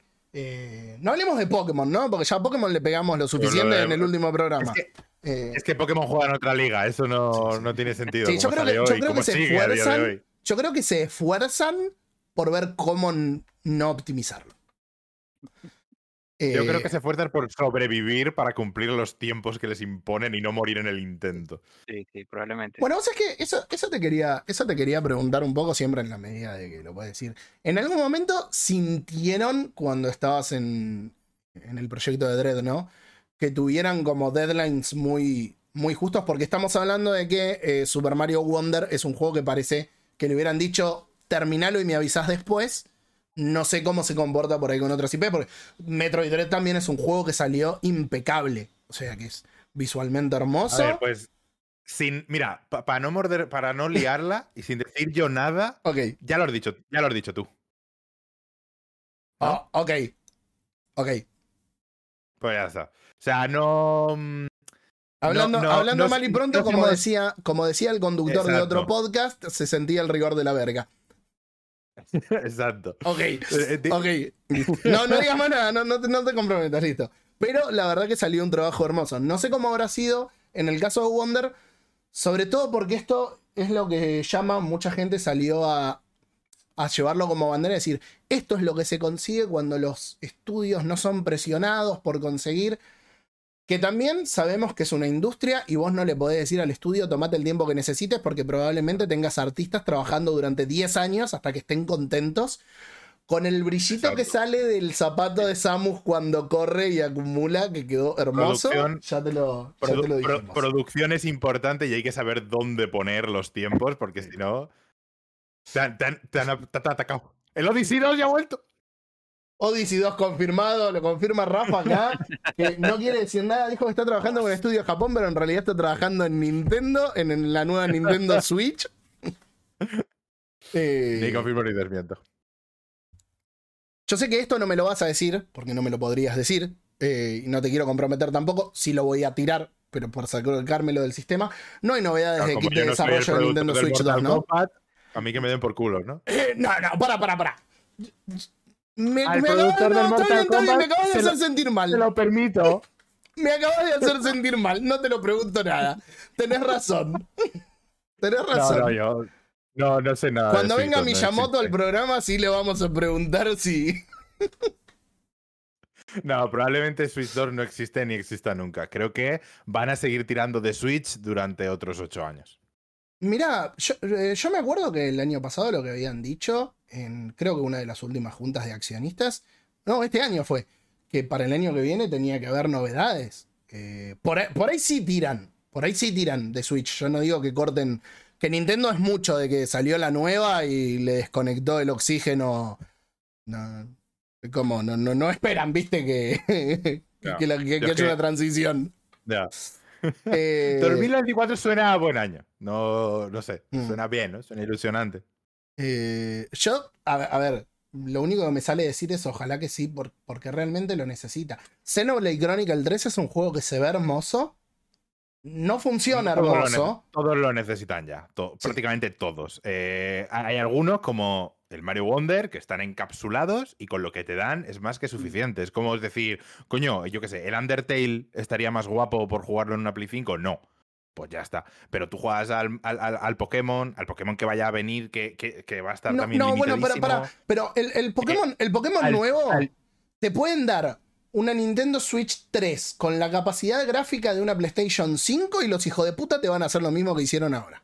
Sí, va a, estar siguiendo, va a seguir siendo una mierda porque van a seguir con los látigos en el cuello. Pero se va a agradecer el extra de potencia. Por lo menos, eh, eh, cuando gires la cámara en campo abierto irá a más de 8 frames. Que yo que sé, se agradece.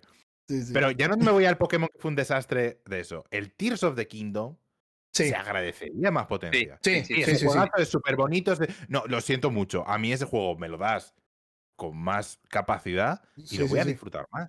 Sí, Claro. sí, a, a ver, eso, eso es algo. Es que eh, eres una puta gráfica. Bueno, pues, pues sí, soy una putita gráfica. ¿Qué pasa? Me Eh, gusta que las cosas se vean fluiditas. Es que no, es que no está mal.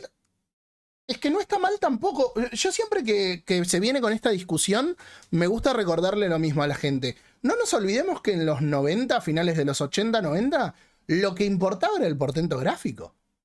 Claro. Nintendo era, eh, si bien siempre, que el otro día lo estaba leyendo justo en el, en el libro Game Over, eh, con el tema de Gunpei Yokoi cuando hizo, el- cuando crearon la Game Watch, dice, trabajaban con hardware que ya era viejo, con piezas que habían sobrado y que ya eran viejas, pero sabían sacarle el jugo, pudieron sacarle el jugo a un hardware establecido en vez de poder explorar con algo nuevo. Ahora, cuando vos vas a las consolas, se tenía que tener eh, lo mejor, porque se veía lo mejor. La GameCube, hasta la época de la GameCube, estábamos hablando de algo visualmente impresionante, era lo mejor que había en el mercado.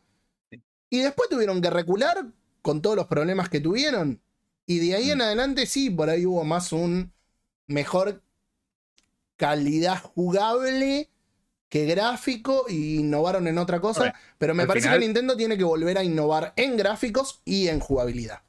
Ya no te digo innovar, te digo ponerte un poco al día. Al final, realmente, Sí. si somos pragmáticos, la, la potencia no es lo más importante ni lo va a ser. Lo más importante Sí. es que el juego sea divertido y ahí la potencia tiene poco que ver.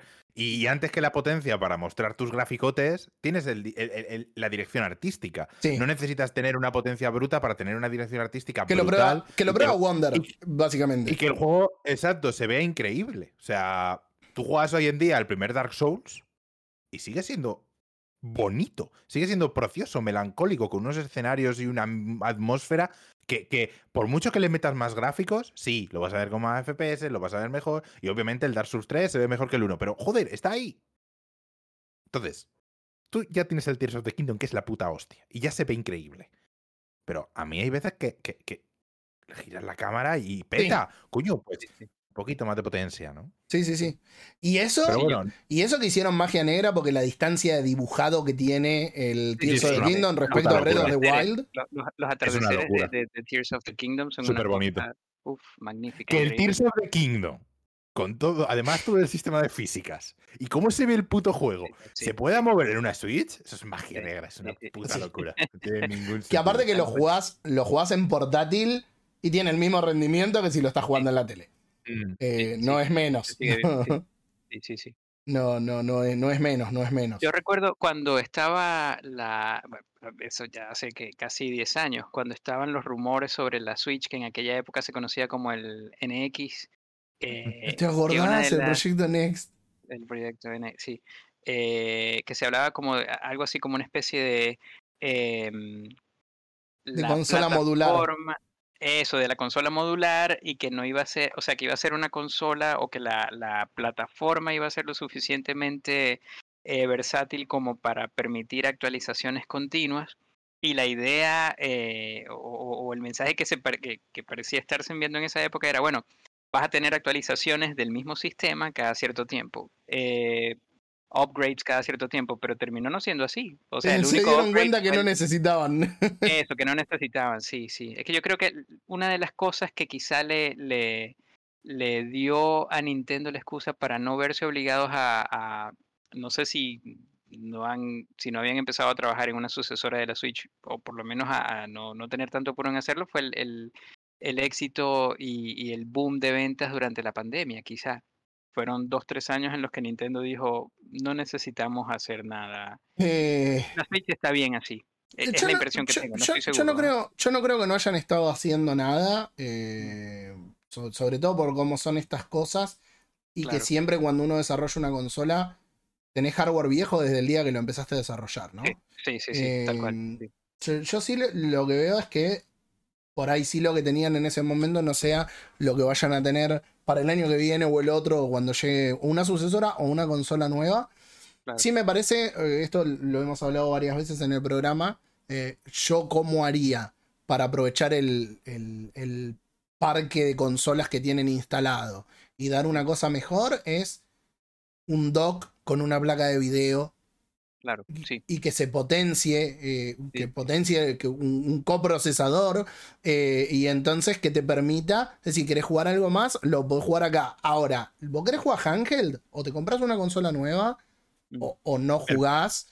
Eh, El problema de esto es que tendría que estar muy automatizado, tendría que ser muy... Porque si ya empiezas, como pasó a lo mejor con la Nintendo 3DS, la New, que tenías juegos concretos, eh, tienes ya que empezar a limitar de que Sí. nadie te saque un juego que sirva solo para dock, Sí. que encima todos los estudios tienen que tener en cuenta de que tu, tu juego tiene que estar para dos resoluciones, para dos potencias, para dos de todo. Eso lo veo vi- viable, porque al final todo en este mundo es viable, pero creo que es una carga de trabajo extra para los estudios que Nintendo intentaría evitar. sí. Claro, porque le limitaría la, la, la participación de los third parties y no querrían eh, cometer el mismo error de 64 Mm. y de Wii. U, Además, exacto, sobre todo. Nintendo, Nintendo siempre ha sido una compañía que intenta encapsular mucho sus productos y no dejar que se meta mucha mano, que, ni que se vean muy... muy... Entonces, se, se me haría raro que, que que ellos mismos saquen, imagínate, un Zelda nuevo y que alguien en internet pueda decir, no lo juegues portátil porque es la versión mala del juego. Mm, claro. Sí, eso es verdad. Juégalo, clara, juégalo claramente en consola, que es el Zelda bueno. Yo creo que nunca en la Switch ha ocurrido un caso en el que digas, joder, qué grandísima diferencia hay. Eh, Si, si, si el Pokémon es malo en portátil, es malo en. en- Sí, sí, en- es malo en, en los dos. en, sobremesa. Da igual, da igual. De hecho, es peor porque lo ves en pantalla grande, es incluso más horrible. O sea, se, me haría raro que, que permitan hacer esa, Mm. esa duplicidad. Claro. Que todo, todo podría ser, que a lo mejor lo tengan súper optimizado y te digan, mira, pues tienes, tienes una tarjeta gráfica extra que te va a dar una resolución para hacer un escalado a 4K. El juego es el mismo, le echas que más partículas, que tal, que tiene ray tracing, que su puta madre. Bueno, si son cosas así muy técnicas, Mm. aún así se me haría raro, creo yo.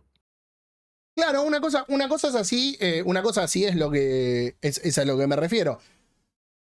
Pero qué sé yo, como para aprovechar el parque que ya tiene instalado Mm. y en base a las patentes que Nintendo ya había presentado en su momento eh, al desarrollo de la, de, de la Switch, ¿no? O sea, sí, siempre hablando de, de un lugar de uno pueda tener un asidero como para ver por dónde podría venir. Eh, la- la verdad, me gustaría que se dejen de joder pronto. Porque un Super Mario Odyssey 2. Y la verdad que me gustaría ver qué pueden hacer con, con mucho más eh, Mm. poder a disposición. Y es como decís vos, poder a disposición no quiere decir que tenga que ser gráficos ultra realistas, pero sí de que no te quieras cortar los huevos cada vez que das vuelta la cámara para algún lado, o poder tener escenarios mucho más grandes. Eh, Hay gente que dice que el, el RT es la mentira más grande que hay, y en la gran mayoría de juegos, sobre todo si no están bien optimizados, funciona como el orto. Ahora, en los juegos que el- la iluminación en tiempo real funciona bien y está bien laburado, una buena iluminación te cambia todo el juego, ¿no? Claro. Dependiendo del género, ponele que ponele que eh, hay que aclarar eso también. El Alan Wake 2, por ejemplo, es una locura eh, lo, lo que te hace la iluminación. Eh, no sé. No sé si te spoileaste algo ya del Alan Wake, porque respecto a la banda no- sonora. mucho. Eh, pero por- porque ya lo han subido a YouTube los de Remedy, los de los de All Gods of Asgard, o sea, es como es medio difícil esquivarlo. Pero si lo viste hay toda una parte que es una, es una locura audiovisualmente. eh, yo creo que ya, ya estamos hablando de que no, no es que tiene que salir juego del año, le tiene que dar algo relacionado a cine también.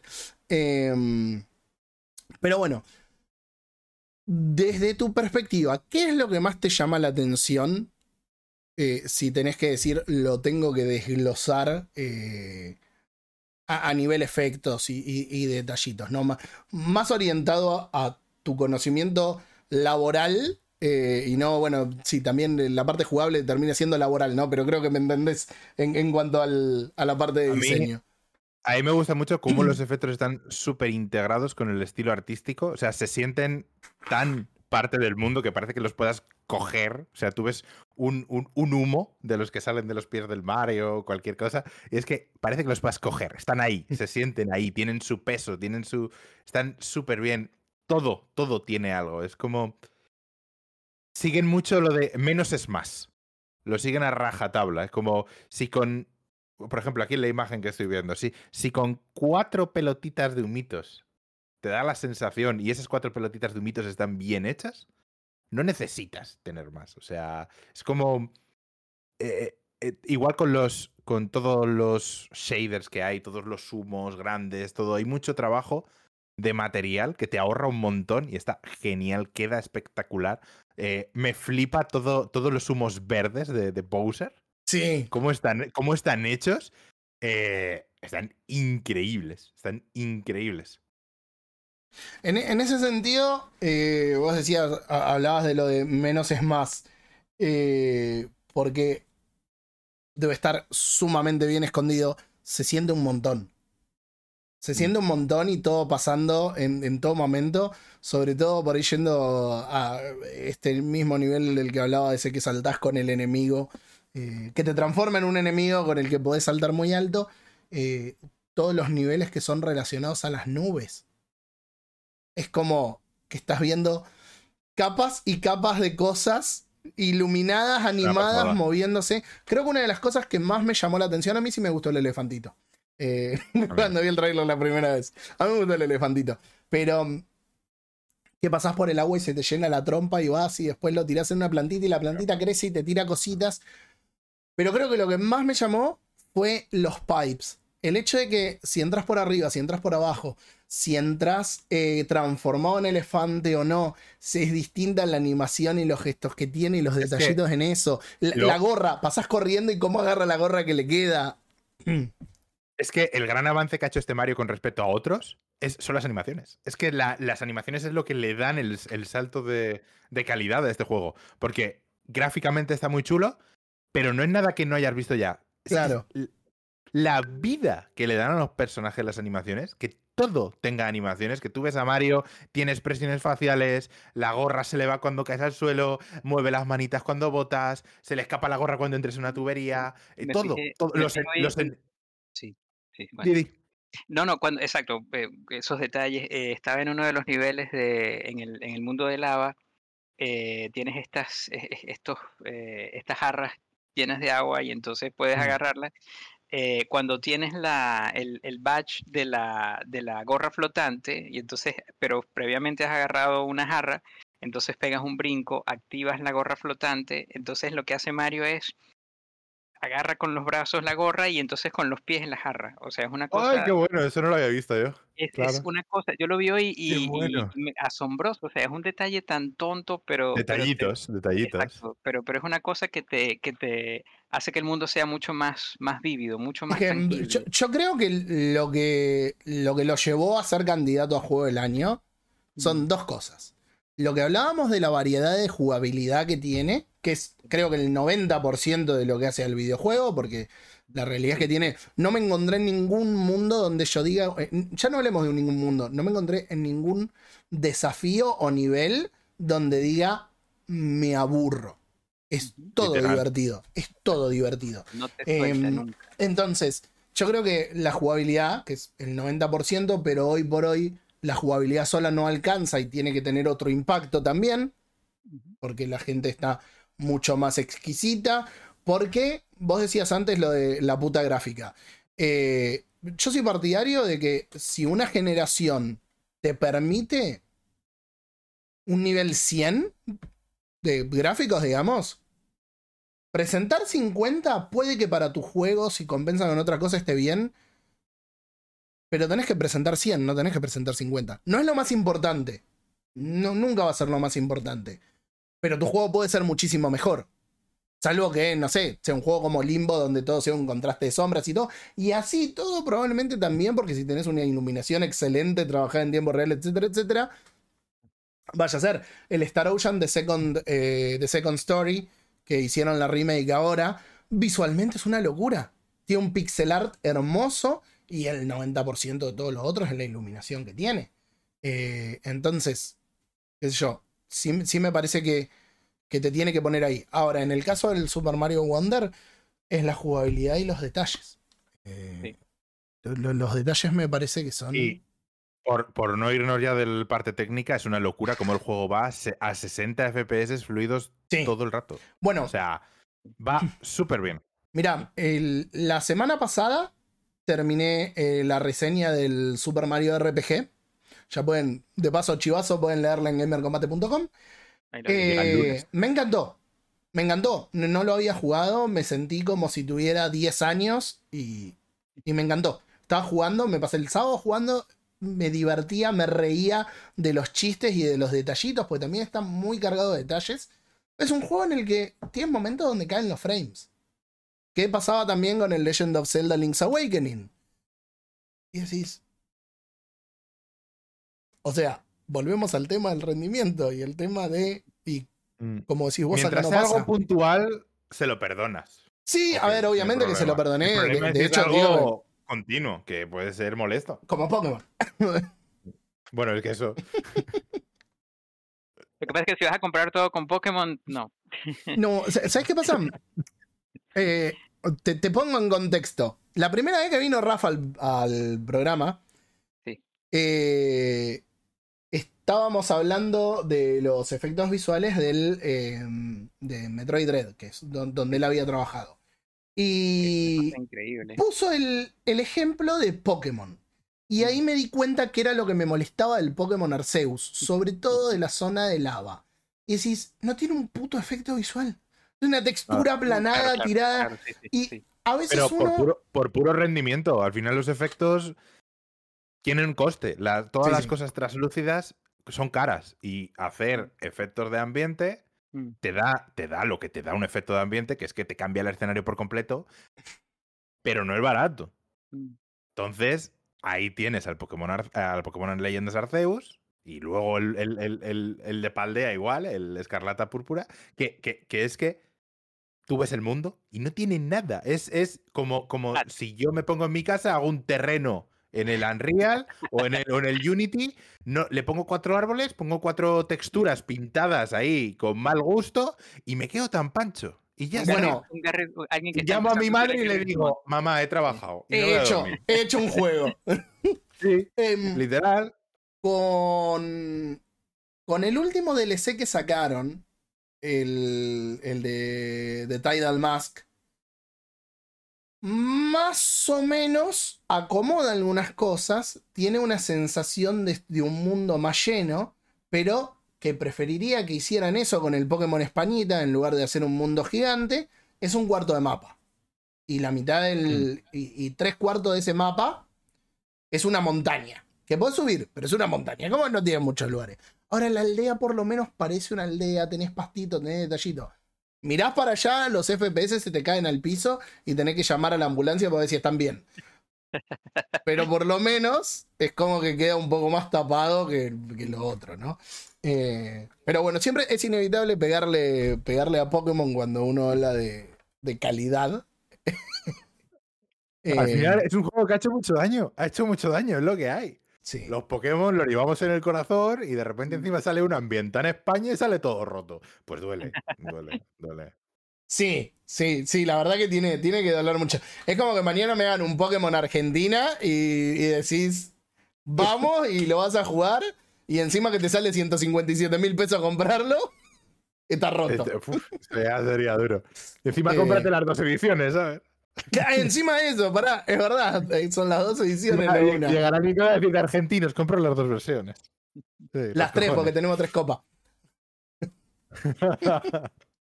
Eh, bueno, sí, de hecho, de hecho salen tres versiones, ¿no? De Pokémon. Porque después termina saliendo. O son Mm, solo ya dos. ah, se quedan ya una, dos. una época o que habían tres, ¿no? Sí, siempre han sido tres. El, Mm. el- el- el amarillo, el cristal, el esmeralda. Eh, Luego, lo- luego hicieron la de. mm, La de sacarte Pokémon Blanco y Negro 2, en plan random. En plan, ya no hay tercer juego, ¿no? Ahora de repente sacamos las continuaciones. No lo jugó ni Dios. luego que vino. El Ultra Sol y Ultra Luna, que era literalmente una estafa. sí. Y, ah, y luego ya vino eh, cuando sacaron DLCs, que fue con el espada y escudo, que sacaron por primera vez DLCs en vez de, en vez de juegos extra. Y luego han continuado ya en el Españita. Pasa, su- supongo que eh, también Pokémon lo que va a necesitar en algún punto es un reboot, porque ¿cuánto, cuánto tiempo podés estirar la misma fórmula? Más allá de que lo hagas bien, ¿no? A ver, no, Eh, no, pero claro, yo, yo, yo considero ya, eh, desde el Arceus lo considero un reboot, de, de coger la idea global de Pokémon, del coleccionismo y la exploración, y decir, vamos a añadir una jugabilidad nueva que cambia por completo el juego y la forma de jugarlo. Sí, pero medio que con el Pokémon Españita volvieron un como dos pasos para atrás. Yo la verdad pensé que iba a ser como el Leyendas Arceus. Mm, A mí es que Eh, Leyendas Arceus no me, no, me, bueno. no- no me terminó de gustar la Ah, ¿no? forma de atrapar Pokémon. No, a mí eso de lanzar las Pokéball, eh, al principio bien, pero se me acaba haciendo muy repetitivo y no me gustó el, el hecho de acercarte a los Pokémon con sigilo, usar objetos, a mí se me hacía muy pesado. O sea, yo ese, ese, esa ceremonia previa a atrapar un Pokémon, de usar objetos, de currártelo, de ir en sigilo, de qué le tiro, que no, que vaya, por dónde le tiro la Pokéball, me parece interesante al principio, pero cuando llevas atrapados 70 Pokémon estoy hasta los cojones de hacer la ceremonia. Y lo único que quiero es atraparlo y punto. Entonces, a, a mí se me acabó haciendo un poquito pesado. Me gusta más como es en, en el Escarlata y Púrpura porque se quitan de tanta tontería. Es como, vas directo, vas a lo que vas, lo atrapas y punto. Del Y, la- y con, y con las peleitas y tal. A mí me gusta más en el escarlata y, y púrpura, de- del escarlata y púrpura, lo que concretamente no me gustó y hubiera preferido un mapa más chico es. Primero que el centro. Pokémon sea una. Un puestito calleje, un puestito de, de venta de choripanes en la costanera, porque es eso, o sea, te- te- un puestito de hamburguesas, no sé si ustedes conocen los choripanes, pero ponerle que un puestito de hamburguesas en la costanera, eh, es, es eso nada más, y el pueblo son cuatro casas. Ya, No, a ver, en ese sentido es, es horrible, es absurdo. O sea, la, la potencia da para lo que da y los pueblos son paupérrimos, son lamentables. A mí, a mí lo, lo de los, lo de los centros Pokémon me hacen gracia porque no dejan de ser gasolineras y vas en moto a todas partes. Entonces, me hace gracia la metáfora que hay ahí con el, con el gameplay de vas con tu. Pokémon legendario, que es una moto, y ¿dónde curas a tus Pokémon? ¿Dónde, dónde curas a esa moto? Pues en la gasolinera, ¿no? Me hace Puede, gracia, puede- ser que no estuviera viendo, o sea, me sigue no gustando, pero puede ser que no le estuviera viendo el, el- el sentido atrás del diseño. Y otra cosa que no me gustó fue el legendario desde el principio y que sea todos los vehículos multiuso, no sé, me chocó. Me chocó, me chocó mucho. Sí, Eh, eh, la verdad, es, es rarito. A, sí. mí, a mí me gusta la idea porque al final es, es llevarte la MO, la MO de toda la vida, de sur, fuerza, vuelo y todo eso, aglutinarla en un Pokémon y dármelo. Lo que no me gusta es que sea el legendario, porque le quita toda la magia al Es final y que al legendario y Es que tal. ese es el tema. Pero, pero no me gusta la ejecución narrativa, pero sí me gusta la ejecución de diseño. Me parece la puta hostia. Y, Eh, y ya estaba iniciada en, en Arceus. Sí. Lo que pasa es que en Arceus tenías que estar cambiando de los Pokémon y eso era horrible. bueno, ¿ves? Entonces, Pero yo por ahí preferiría algo así. Ah, ah, estamos hablando ahora de preferencias, ¿no? Es, es algo a lo que no le podemos echar la culpa Mm. No. a, a Game Freak. Incluso, incluso a nivel de diseño me parece mucho más cómodo el trasladar la metáfora de los MOs a diferentes botones, que son diferentes acciones que tú haces, y que directamente cuando saltas te pongan la parabela y directamente cuando sube a que cada acción es un Pokémon y tenías que como porque si no recuerdo mal, en el Arceus tenías que cambiar qué Pokémon querías usar en cada momento de los de las MOs para hacerlo o algo así. Era como más incómodo. Pero vamos, que al final una a la otra son prácticamente lo mismo. Lo que sí que me parece algo más pulida la del, último. Yo creo, yo creo que tengo, y es personalmente, un problema con eh, los Pokémon o los objetos o los personajes tipo smartphone. Porque viste que hoy te, te condensan todo, que creo que es algo que de lo que pecó también Breath of the Wild, de eh, te vamos a dar todas las mecánicas al principio del juego y vos arreglate. Y es como, le saca un poco de ese sentido de progresión en la aventura que por ahí tenían los, los juegos viejos o los, los Zelda viejos en concreto con el tema de los ítems. Eh, Ya lo hemos hablado un montón de veces con Richard eso. eh, pero es, es como que creo que cierta parte de la aventura, o por lo menos es lo, lo que personalmente me pasa, se la saca. Sí. Es como, bueno, ta, ya tengo todo esto y ahora solamente voy. Y te cambia Eh, toda la, la, la sensación, te cambia la, la, la dinámica. Pero bueno, como para ir eh, redondeando. Así no se te hace más tarde. Mario. ¿Cómo? Que esto iba del Mario. y de Sí, sí, sí, por eso, por eso. Como, como para ir- Noto- como- noto una tónica. Las dos veces que he venido hemos hablado de otra cosa y acabamos sí. hablando del Pokémon. Sí. Yo no sé. Te no, propongo- eh, empiezo a ver que el problema soy yo. El problema soy yo. Lo, Ah, el- lo- lo acepto. No, no, la gente te va a decir que, que cuando puedo le pego al Pokémon. Eh, te propongo una cosa: el tercer programa al que vengas va a ser para hablar de Pokémon. Por ahí en ese momento esa- terminamos hablando de otra cosa. Ah, Eh, seguro. pero no, no sé si este año vamos a tener otro Pokémon porque todavía falta el tercer yo- DLC, no. de, el segundo DLC de, de Españita. Yo Eh, creo que siguiendo lo que suelen hacer, enero, febrero harán un Pokémon Direct y te enseñarán lo que va a salir a final de año. Es lo que toca. ¿Vos, decís que 2024 vamos a tener otro? Sí, sí. Sí, porque eh, eh, sale a Pokémon por año y este año lo que hemos tenido es el- los DLCs, que a Sí. nivel de producción es mucho más barato y fácil de Sí. hacer que, que de meterte en un juego nuevo. Sí, sí. Y- y, me- narrativamente me gustó mucho. eh. Técnicamente un desastre, pero narrativamente me gustó. Me- de hecho, Yo me lo- gustó la idea los tengo del. pendientes. eh, el segundo, no sé si no salió, por lo menos no nos lo mandaron. Creo que no salió todavía, creo que salió ahora en diciembre. Me parece que sí. Primera de diciembre, puede ser, me suena. Mm. Eh, pero de Tidal Mask eh, me pareció. Me pareció bonito. O sea, no es un juego al que le fuera a recomendar a alguien decir, che, si no te gusta Pokémon, jugalo porque lo tenés que jugar. porque no. eh, pero me parece que si te gusta Pokémon, a mi gusto fue mejor de lo que fue el juego base.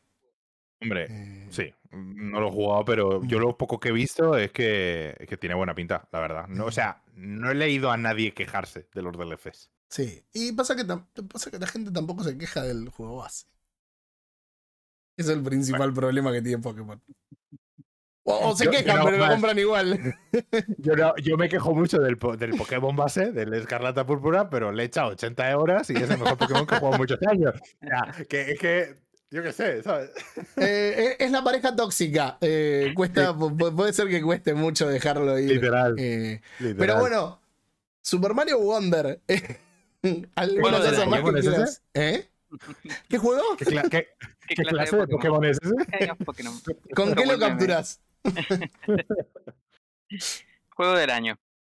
Eh, y a, a ver, yo sé que acá muy probablemente eh, el señor Rafa va a votar al Baldur's Gate 3, sobre todo por lo que me estuvo Mm. diciendo. Eh, para mí, Si, si tengo que, si tengo que elegir de entre los que han salido este año, mi voto al GOTI es el Octopath Traveler 2 de momento.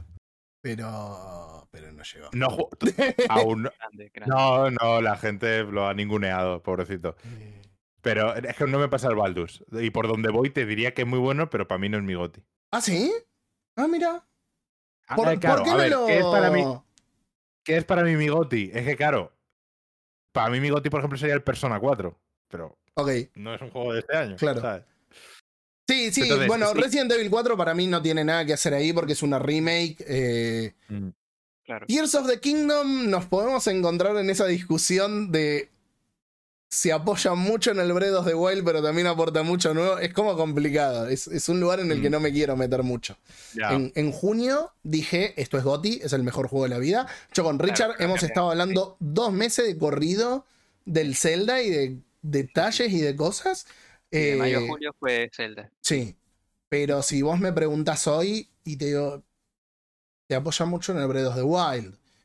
Sí. Eh, y para mí es el Alan Wake 2. Me, me voló la cabeza. Yo lo puse en, en mi reseña. eh, es el.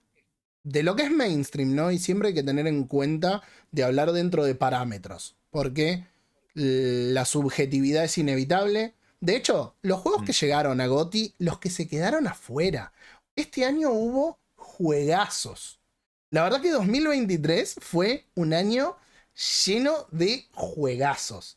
Eh, pero ponele que con los que ya llegaron nada más, es una cuestión de un concurso de popularidad. El Spider-Man 2 me encantó. No sé si lo terminaste al final, no, no hablamos más de eso. No, eh, he jugado al. a- es que, claro, llegó el Spider-Man 2, me dio el hype, y como no me jugó ninguno, me jugué el primero y me jugué el Morales. ah, pero no 2 lo arrancaste aún- el 2. No, no, no, si no lo tengo ni siquiera. Empecé el Morales. Ok, ok, no, pensé que lo A lo, mejor me expliqué, a lo mejor me expliqué Mm. mal. Yo lo que, te, lo, que, a lo que me refería el último día que hablamos era el Morales. Del Morales sabía, pero pensé que ya lo habías Mm. terminado y no sé por qué entendí como No, que ya no. habías arrancado el otro. No, de jugarme los dos primeros me dio sobredosis de telarañas. Y volví- de hecho volví al, volví al Baldur's después Ok, de eso. ok. Si el Morales te gustó más y Sí, te gustó sí. realmente, el 2 te va a volar la cabeza. Mm. Eh, ha- hace un montón de cosas muy bien, narrativamente tiene muy bien, tiene un montón de cosas en el gameplay que por ahí en un principio parecen bastante básicas, pero después empezás a ver que tiene variedad. eh, y nada, y Alan Wake, eh, como digo, siempre teniendo en cuenta lo mainstream, porque hay un montón de juegos de terror y hay un montón de juegos que deben hacer un montón de cosas bien. eh, pero creo que es el mejor survival horror desde Silent Hill 2. Y me dio exactamente mucha- las vibras de Silent. Hill 2. Mm. Eh, la banda sonora la estoy escuchando mientras trabajo todos los días. Escucho los mismos cuatro temas en loop, para que te des una idea. Pero bueno, eh, gente, no sé si quieren hacer alguna reflexión final antes de, de cortar, así ya eh, Yo los libero. tengo una última pregunta. Ok.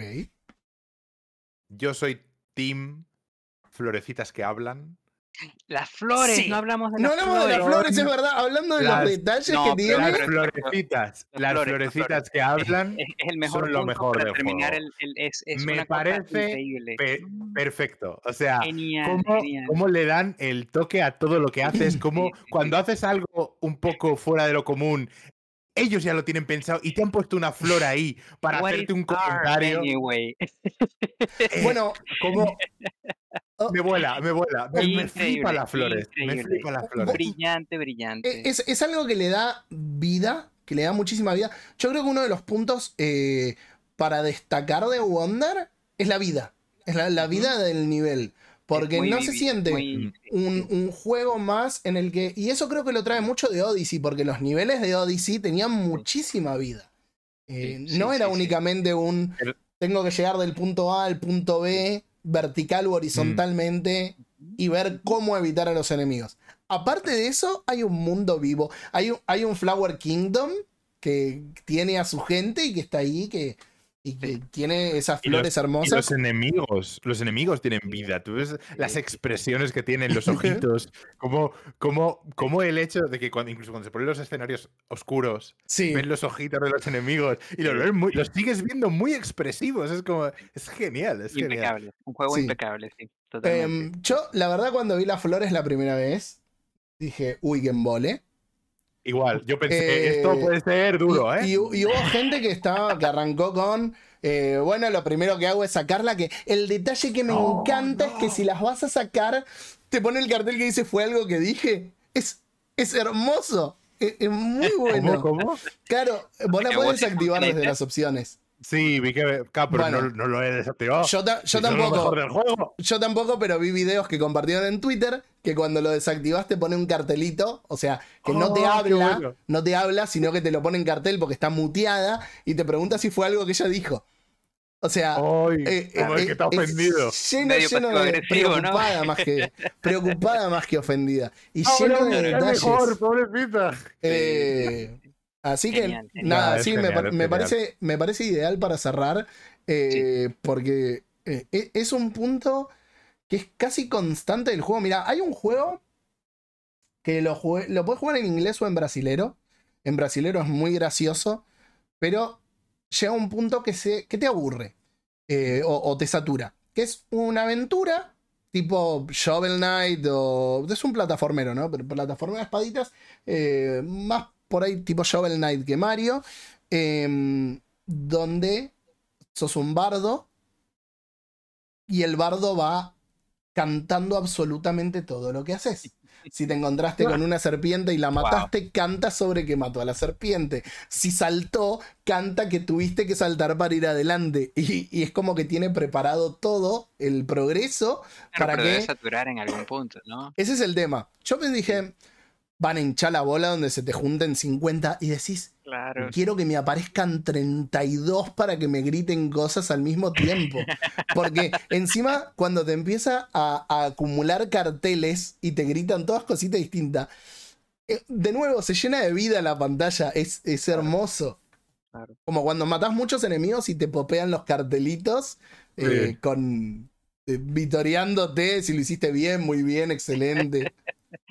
Sí, sí. te da- es otro nivel de un- una experiencia. eh, enriquece muchísimo la experiencia del juego. Y, y es una. Y, me parece como un buen ejemplo a seguir, que se tomen en, en- que se tomen esas libertades creativas para, para darle nueva vida y más vida a los juegos. Y, Y, y- y que lo usan además para darte pistas muchas veces, donde hay cosas escondidas. cuando dices, o sea que- o sea que que- te falta algo, es una cosa increíble. No solo es para dar vida o para aportar el toque de humor, o no, es que encima sirven para ayudarte en el diseño. Está, está muy bien. Sí, Genial, genial. Desde el, desde el punto de vista de lo que es, eh, vol- volvemos a lo mismo, ¿no? Del, del game design y de ir enseñándote cómo jugar, sobre todo en un juego, donde eh, enseñarte las mecánicas no es enseñarte las mecánicas en el primero para que lo traslade al último nivel, sino que es en todos los niveles. Claro. Los jefes, con los jefes no sabes qué es lo que te va a pasar. Porque encima tenés esas dos etapas entre que está como súper pasado de merca Mira, y, y más normalito. por ponerle un punto negativo al juego, que no le he puesto ninguno, y en realidad podría ponerle varios, los jefes no me han gustado nada. El, ¿No? el Bowsy, no, no me han aportado nada. Me parecen aburridos incluso. Es como con, lo- con- con la explosión de imaginación y de, de- de- de versatilidad que tienen los niveles, los bosses, que me encierres en una habitación cuadrada y que ahí ocurra todo y que encima lo que ocurre suele ser un refrito de cosas que ya has visto, entiendo el boss como examen final. De estas mecánicas has aprendido, ahora te las ponemos Claro, contra un boss. Pero me estás encapsulando algo que no me estás encapsulando en todo el juego. Es decir, todo, todo es como muy fiesta y muy porro. Y de repente el boss, que debería de ser algo que magnifique eso, es todo lo contrario. Me encierras en un sitio, no me dejas salir, todos son iguales.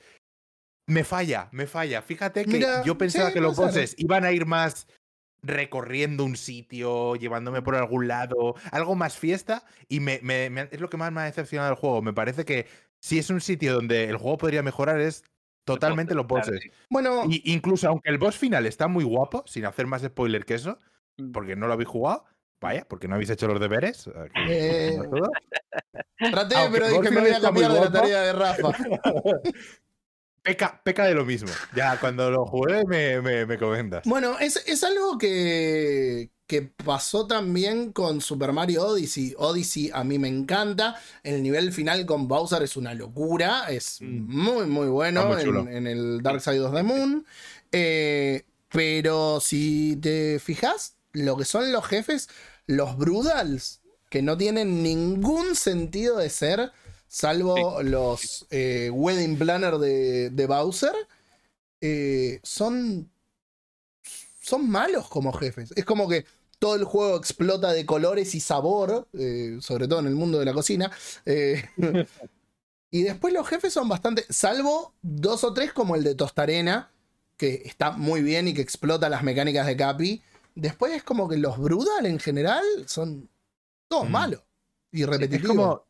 A mí la sensación que me da es que se podrían haber ahorrado perfectamente los posecitos finales porque no me aportan nada. Es como fuera. Incluso preferiría tomarme, preferiría tomarme el, el boss final como el nivel, el típico nivel del barco que te aparece de vez en cuando. Sí, Me, me- me gustaría más que me dijeras, este es el boss, el nivel del barco, sí, sí. que, que- que ponerme al final al Bowsy ahí haciendo sus mamarrachadas. No. Puede ser. Bien, mira, no, la verdad que no lo había pensado. Sí es verdad que comparado con el resto del nivel, está o más abajo o en el mismo nivel, con lo cual puede como tirarte un toque atrás. Em, bueno, la verdad, yo sé que es muy tarde y acá ya aparte me están apurando para, para comer. Eh, me quedaría dos horas más hablando porque creo que hay un montón de cosas que no se cubrieron. eh, pero bueno, como, Como que es un juego musical encubierto. Bien Sí, bueno. Exactamente. Vos sabés que estoy armando. Ya hace un tiempo que lo quería armar. Y Alan Wake y Super Mario Wonder me dieron más herramientas para el artículo. Eh, que de hecho iba a ser un top 5 porque me estaba costando encontrar niveles. eh, y ya llevo 8 o 10. eh, que son eh, momentos musicales en videojuegos que, que no tienen nada que ver con música, ¿no? Es pequeño Cuando te pases spoiler. el juego, cuando te pases el Mario Wonder vas a tener uno muy gordo que está muy guapo. Ok. Eh, pequeño spoiler. Está, eh, obviamente, Through the Fires and Flames en el auto en Brutal Legend, porque es imposible. Y es como que decir que Brutal Legend no es un juego musical es una mentira, porque es un juego principalmente musical. Pero es un beat'em up. Eh, Y la un sección de up la ópera en Final Fantasy VI. No jugué el Final Fantasy VI. Uf. Pero lo voy a buscar, mira, me lo anoto. Sí. Me lo anoto para el, para el juego, artículo. juego. Eh, así que bueno, nada, supongo que. No, no sé cuándo va a salir, una última, un último comentario. pero por favor. Hay un plataformas, un juego de plataformas en Switch que es mejor que el Mario Wonder. Upa. Jugad Donkey, Donkey Kong Country Tropical Freeze. Ah, sí, bueno. sí, sí, sí. Bueno, Bueno. el jefe. Si gustado el Wonder, Uy, me, jugad al acabas, Donkey Kong. me acabas de hacer acordar si hablábamos del nivel musical. El jefe del primer nivel del Donkey Kong Tropical Freeze tiene No un power metal, pero arranca con un power metal. Mira, y me, acuerdo, me acabo de acordar. Gente, me, me están, me están sumando eh, el Death's Door también. El Death's Door, el final boss, Eh, prometo, prometo hacerlo corto con esto. Eh, el Death's Door tiene un leitmotiv a lo largo de todo el juego. El tema es el mismo, pero dependiendo en qué parte del juego estás, cambia un toquecito. En la montaña te suena ya un poco más fuerte, empieza a sonar con un, con un poco más de rock, pero en el bosque te empieza a sonar así por ahí como en el Breath of the Wild, cuando empieza a sonar, eh, y entonces es como que escuchas algunas notitas. Y ya en el final boss, todo eso que fue eh, cargándose a lo largo de todo el juego, termina en, en una ópera de power metal ultra violenta mientras estás esquivando y atacando al, al, al jefe Genial. final. Genial, Eh, Si no jugaron el Death's Door, se los súper recomiendo. No, ahí lo Fue- estoy, ahí lo estoy Lo, em- viendo. lo Ah, empecé, lo, lo acabé dropeando, pero no me estaba pareciendo mal. O sea, me estaba entreteniendo. Eh, lo que pasa es que lo típico de esto es que lo dejas y al final no vuelves. Mira, el Death's Door creo que fue el único juego, sobre todo ese género, que jugué todo hasta sacar el final real. Porque cuando terminás el juego, se abre un arco más donde tenés cinco o seis tabletas. Y para sa- sacar las seis tabletas tenés que explorar todo el mundo. Y te da el final real del juego. Y que lo linkea con otro juego del mismo estudio. Entonces, ah, ojo. oh, wow, eh, bueno. un multiverso. ahí. Nada, lo. Me voló la cabeza. Tengo. Tengo ganas de jugarlo de nuevo. Y eso lo tuve que jugar otra vez. Porque lo reseñé en PC. Y Devolver después me lo mandó cuando salió en Nintendo Switch. Y lo volví a reseñar. Así que por ahí alguna vez lo juegue por tercera vez. Muy lindo juego el Death Door. Eh, pero bueno, nada. Sí, es un juego musical encubierto, no me cabe la menor duda. Tenés uno o dos niveles musicales por mundo seguro. Eh, y no sé si me estoy quedando corto. O por lo menos Y- detallitos y- y- musicales. Y, la música juega un elemento fundamental en, en- incluso si no en el gameplay, sí en la, en la atmósfera del juego. Mm. Eh, es casi como si la música viniese de, de- dentro del propio mundo. eh, no simplemente está acompañando, sino que nace de. de- Y ya, de- ya no solo la música, el, el propio ritmo. Hay muchos minijuegos de sí, ritmo. sí, hay sí, mucho- sí, muchos sí. enemigos basados en ritmo. Hay... Sí, bueno, este, este que decía del el, el bicho con, con puntas que salta Sí. cuando saltás vos, que tenés que tomarle en cuenta el ritmo para saltar y después moverte. Eh, sí, sí, lo, sí, sí. lo bueno y lo malo del puto Mario. Ese bicho mola un montón. Sí. Y, yo ya ni, casi ni me acordaba de él porque está al principio del juego. Y es como, Claro. pues si es la polla, ¿por qué no sale más? Eh, está en- realidad está tipo por la mitad, porque está en el tercero cuarto, tercero cuarto mundo. Sí, es posible, pero es lo típico que, ya lo mezclo todo, pero ya lo echaba de menos. Es como, ¿por qué no sale más? Si ese bicho molaba un montón, tenía una idea brutal. sí, sí, sí. Sí, sí, sí. Pero bueno, Tremendo. Acá me dicen, deja el Metal Gear 2 y ponete con el Final Fantasy VI. Nunca, el Metal Gear 2 lo vamos a terminar. Cuento esto eh, y piensen si quieren una recomendación cada uno como para que cerremos el programa. Mm, Eh, ayer estábamos en stream del Metal Gear Solid 2, que estamos jugando la versión de PC. Juego que jugué 20 millones de veces en mi vida, incluso varias veces de corrido. Terminé uno y lo volví a empezar en el mismo día. Eh, y ayer estábamos jugando. Había grabado, había pasado como media hora desde el último día que había grabado. Voy a conectarme a uno de los nodos para que me aparezca el mapa. Y en vez de poner exit, puse back to title screen y perdí 35-40 minutos de juego. Eran las 2 de la mañana. Oh. Dije, no, Uh, listo. Duele más. Se sigue, se sigue en otro momento. No, no lo vamos a seguir ahora. Me voy a dormir. Eh, así que bueno, Richard, ¿alguna recomendación? Eh, sí, eh, volviendo con estos juegos experimentales, es un juego ya de hace unos cuantos años. eh, no sé si está, probablemente está gratuito en Steam. Se llama Naissance. eh, vas explorando, vas caminando, tienes una especie de Navi que no es exactamente Navi que te va guiando. No se comunica contigo verbalmente, pero no es un idioma que se comprenda. Eh, bastante bueno. Si les gustan los juegos experimentales y, y de exploración, eh, este va a estar bueno. Sí. Y una estética muy interesante, ¿eh? Ok. Richard, eh, Richard eh, Rafa, vos. Pues es un juego que se me ha venido a la cabeza cuando he dicho lo de la música. Pues voy a aprovechar y voy a recomendar ese porque es un juego muy chiquitito, muy, muy, muy desconocido, que es. Bueno, a lo mejor ahora lo conocí, lo doy, lo habéis jugado, pero The Procession to Calvary. Me suena, pero no lo jugué. Pues es un juego, es una aventura gráfica Mm, eh, con una estética muy medieval, como de. de, de, mm, no, medieval no, de, de la época esta de, de los de Cristo, ¿no? De, de- de este tipo de cuadro así muy tal. Y es un juego con un humor como pocos juegos me he reído. Como pocos juegos me he reído yo que jugando este. O sea, es una continua. Un continuo chiste detrás de otro, en todas las formas que te puedas imaginar. Por ejemplo, la música del juego, toda la música es diegética. No hay nada de música extra diegética. ujú. Toda la música que escuchas durante el juego está reproducida dentro del juego. Ah, y- bien. Tú va- vayas al sitio al que vayas, siempre, de una manera o de otra, hay un grupo de música tocando. Y, y eso da, da- da situaciones totalmente trambólicas y divertidas. Lo tengo- película de Monty Python. Lo tengo que Sí, sí, sí. jugar. Lo tengo que jugar. ¿Sabes qué? En, en algún momento favor, me lo júgalo, confundí. Porque además es, es- es muy cortito. En, en algún momento me lo confundí con el. eh, ay, Sentiment. con el Pentiment, sí, exactamente. Eh, fun Mm. fact: estuvimos con Josh Sawyer, que vino para la AGS. Ah, qué bueno. No le fui a sacar una entrevista, estuvimos en el mismo lugar, me fui a comer después de la rueda de prensa y me había anotado a último momento, no sabía quiénes eran los invitados, eh, porque ven- veníamos de- de- del tema de... Falleció mi perrita, no sé si te había dicho, y fueron momentos complicados.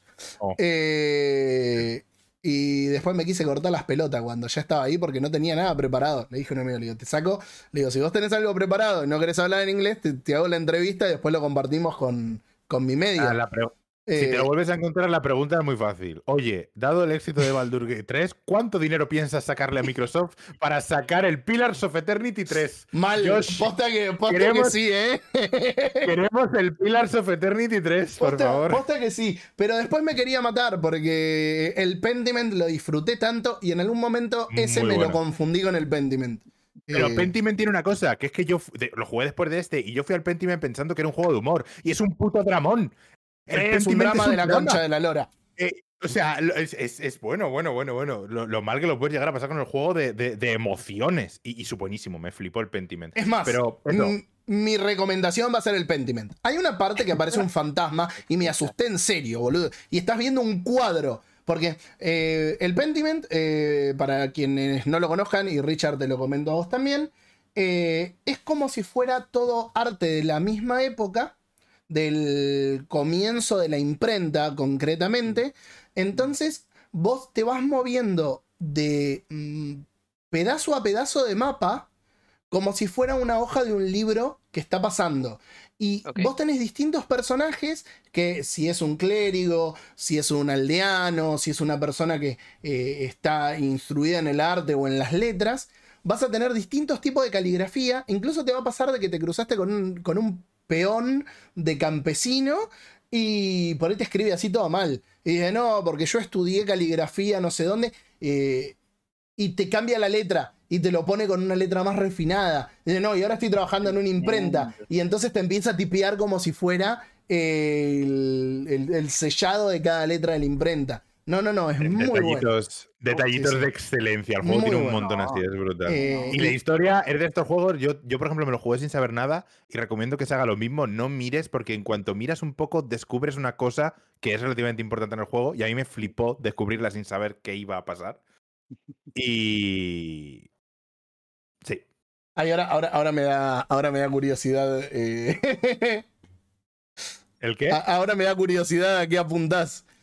Porque yo, nada, yo cuando lo jugué, lo jugué antes de la salida, entonces no había nada que alguien dijera. No sé si te Ah, referís a spoiler o. Yo lo jugué como a los 10, 15 días de que saliera el juego Mm. y, claro, no, no me había enterado prácticamente de nada. Pero una de las cosas que más me gustó del juego, que, pues no lo voy a decir, pero una de las cosas que me moló, luego a posteriori, la he visto incluso mm, promocionada por ellos. Y es como, joder, me parece muy chulo descubrirlo. No sé por qué lo usas de promoción, no lo necesitas realmente. Eh, eso se está Usar haciendo, eso se está haciendo mucho últimamente. Mm. Eh, hoy, hoy justo lo hablábamos, eh, cuando hablábamos, va- va- varias cosas se tocaron en el mismo tema en Discord. Pe- cuando hablábamos del tema de Doki Doki, estábamos hablando del tema de los spoilers. Decís, hoy vas a ver una película de Marvel y mañana Disney, salió hoy, mañana Disney te está haciendo memes con cosas que son spoiler. Eh, pero bueno, eso creo que da para otro programa más. Ya, ya nos pasamos. Creo, creo que me van a empezar a putear en cualquier momento si no lo están haciendo. Así que bueno, eh, quiero primero que nada agradecerles a los dos por haberme acompañado en el día de hoy. Eh, Richard, la verdad que mm, fue Gracias muy a ti por invitar, hombre. No, por favor. Richard, fue muy lindo tenerte. La verdad que la, la- la pasé muy bien. Eh, sabía que te iba, o espero que te haya gustado, pero Sí, muchísimo, sí. Bueno, buenísimo. Y nada, Rafa, vos sabés que eh, sos bienvenido. Ambos son bienvenidos siempre, ¿no? Pero eh, sos bienvenido cuando quieras. Creo que por ahí hacer un programa de Pokémon para que podamos sacar todo eso del sistema. Eh. Creo que va a ser más una sesión de psicólogo que, que un análisis de un Vamos, videojuego, Rafa. ¿no? Vamos, Rafa, cuéntanos tus problemas. ¿Por qué no puedes salir de ahí? Dime. ¿Dónde te tocó ¿Dónde- Pikachu? eso- no, no quería, no quería ser yo. No, no, no, no, no. no, ¿Dónde, tremendo, ¿Dónde puso el. Charizard sus garras? No. Eh, Pero bueno. eh, así que nada, muchísimas gracias, muchísimas gracias a quienes nos Gracias estuvieron vos, acompañando eh, en el Gracias a la chat. gente que escuchó, sí. Y gracias a ustedes y Rafa por compartir su- sus experiencias y su conocimiento y, tremendo, ¿ah? Y, y sí, que Mario Wonder es toda una experiencia que, que une a la gente y que es como que recuerda el, el, el, el- así como el concepto ese de joie de vivre, pero esto sería el, no sé, la diversión de jugar, químicamente pura. Sí, sí. Bueno, eh, y, y con esto, y con esto ya cierro, porque si no me voy a ir por las ramas. Con Super Mario Odyssey me había pasado de que en su momento dije, y lo hice en, el, en la video review que hice en el canal de último nivel, eh, que el Odyssey era un juego juego. Un juego orientado únicamente a lo lúdico. eh, y creo que Wonder sigue con eso. O sea, to- todos los juegos de, de Nintendo, ¿no? Obviamente se, se El ponen mucho el Nintendo- fuerte. Es Nintendo volviendo a hacer juguetes. Sí, Exacto, sí, sí, totalmente. Exactamente. Totalmente. Me encanta, me encanta eso para cerrar. Y ahora sí, como para que no nos podamos ir más por las ramas, muchas gracias por la compañía, muchas gracias por escucharnos. Quienes nos estén escuchando en diferido, recuerden que nos pueden encontrar en Instagram como último nivel VG o, o V- VG para quienes nos estén escuchando desde España, así no, no- no hay, no hay confusiones. Eh, y también nos pueden encontrar en Facebook como Último Nivel VG o Último Nivel Punto Encuentro, que es el grupo de Facebook donde Robert sube las noticias, como lo que estuvimos leyendo el día de hoy. Eh, en YouTube como Último Nivel VG y Último Nivel Podcast en Spotify, donde van a poder escuchar este programa mismo el día lunes. Así que un beso grande a todos, muchísimas gracias por la compañía y que tengan un muy lindo fin de semana. Adiós.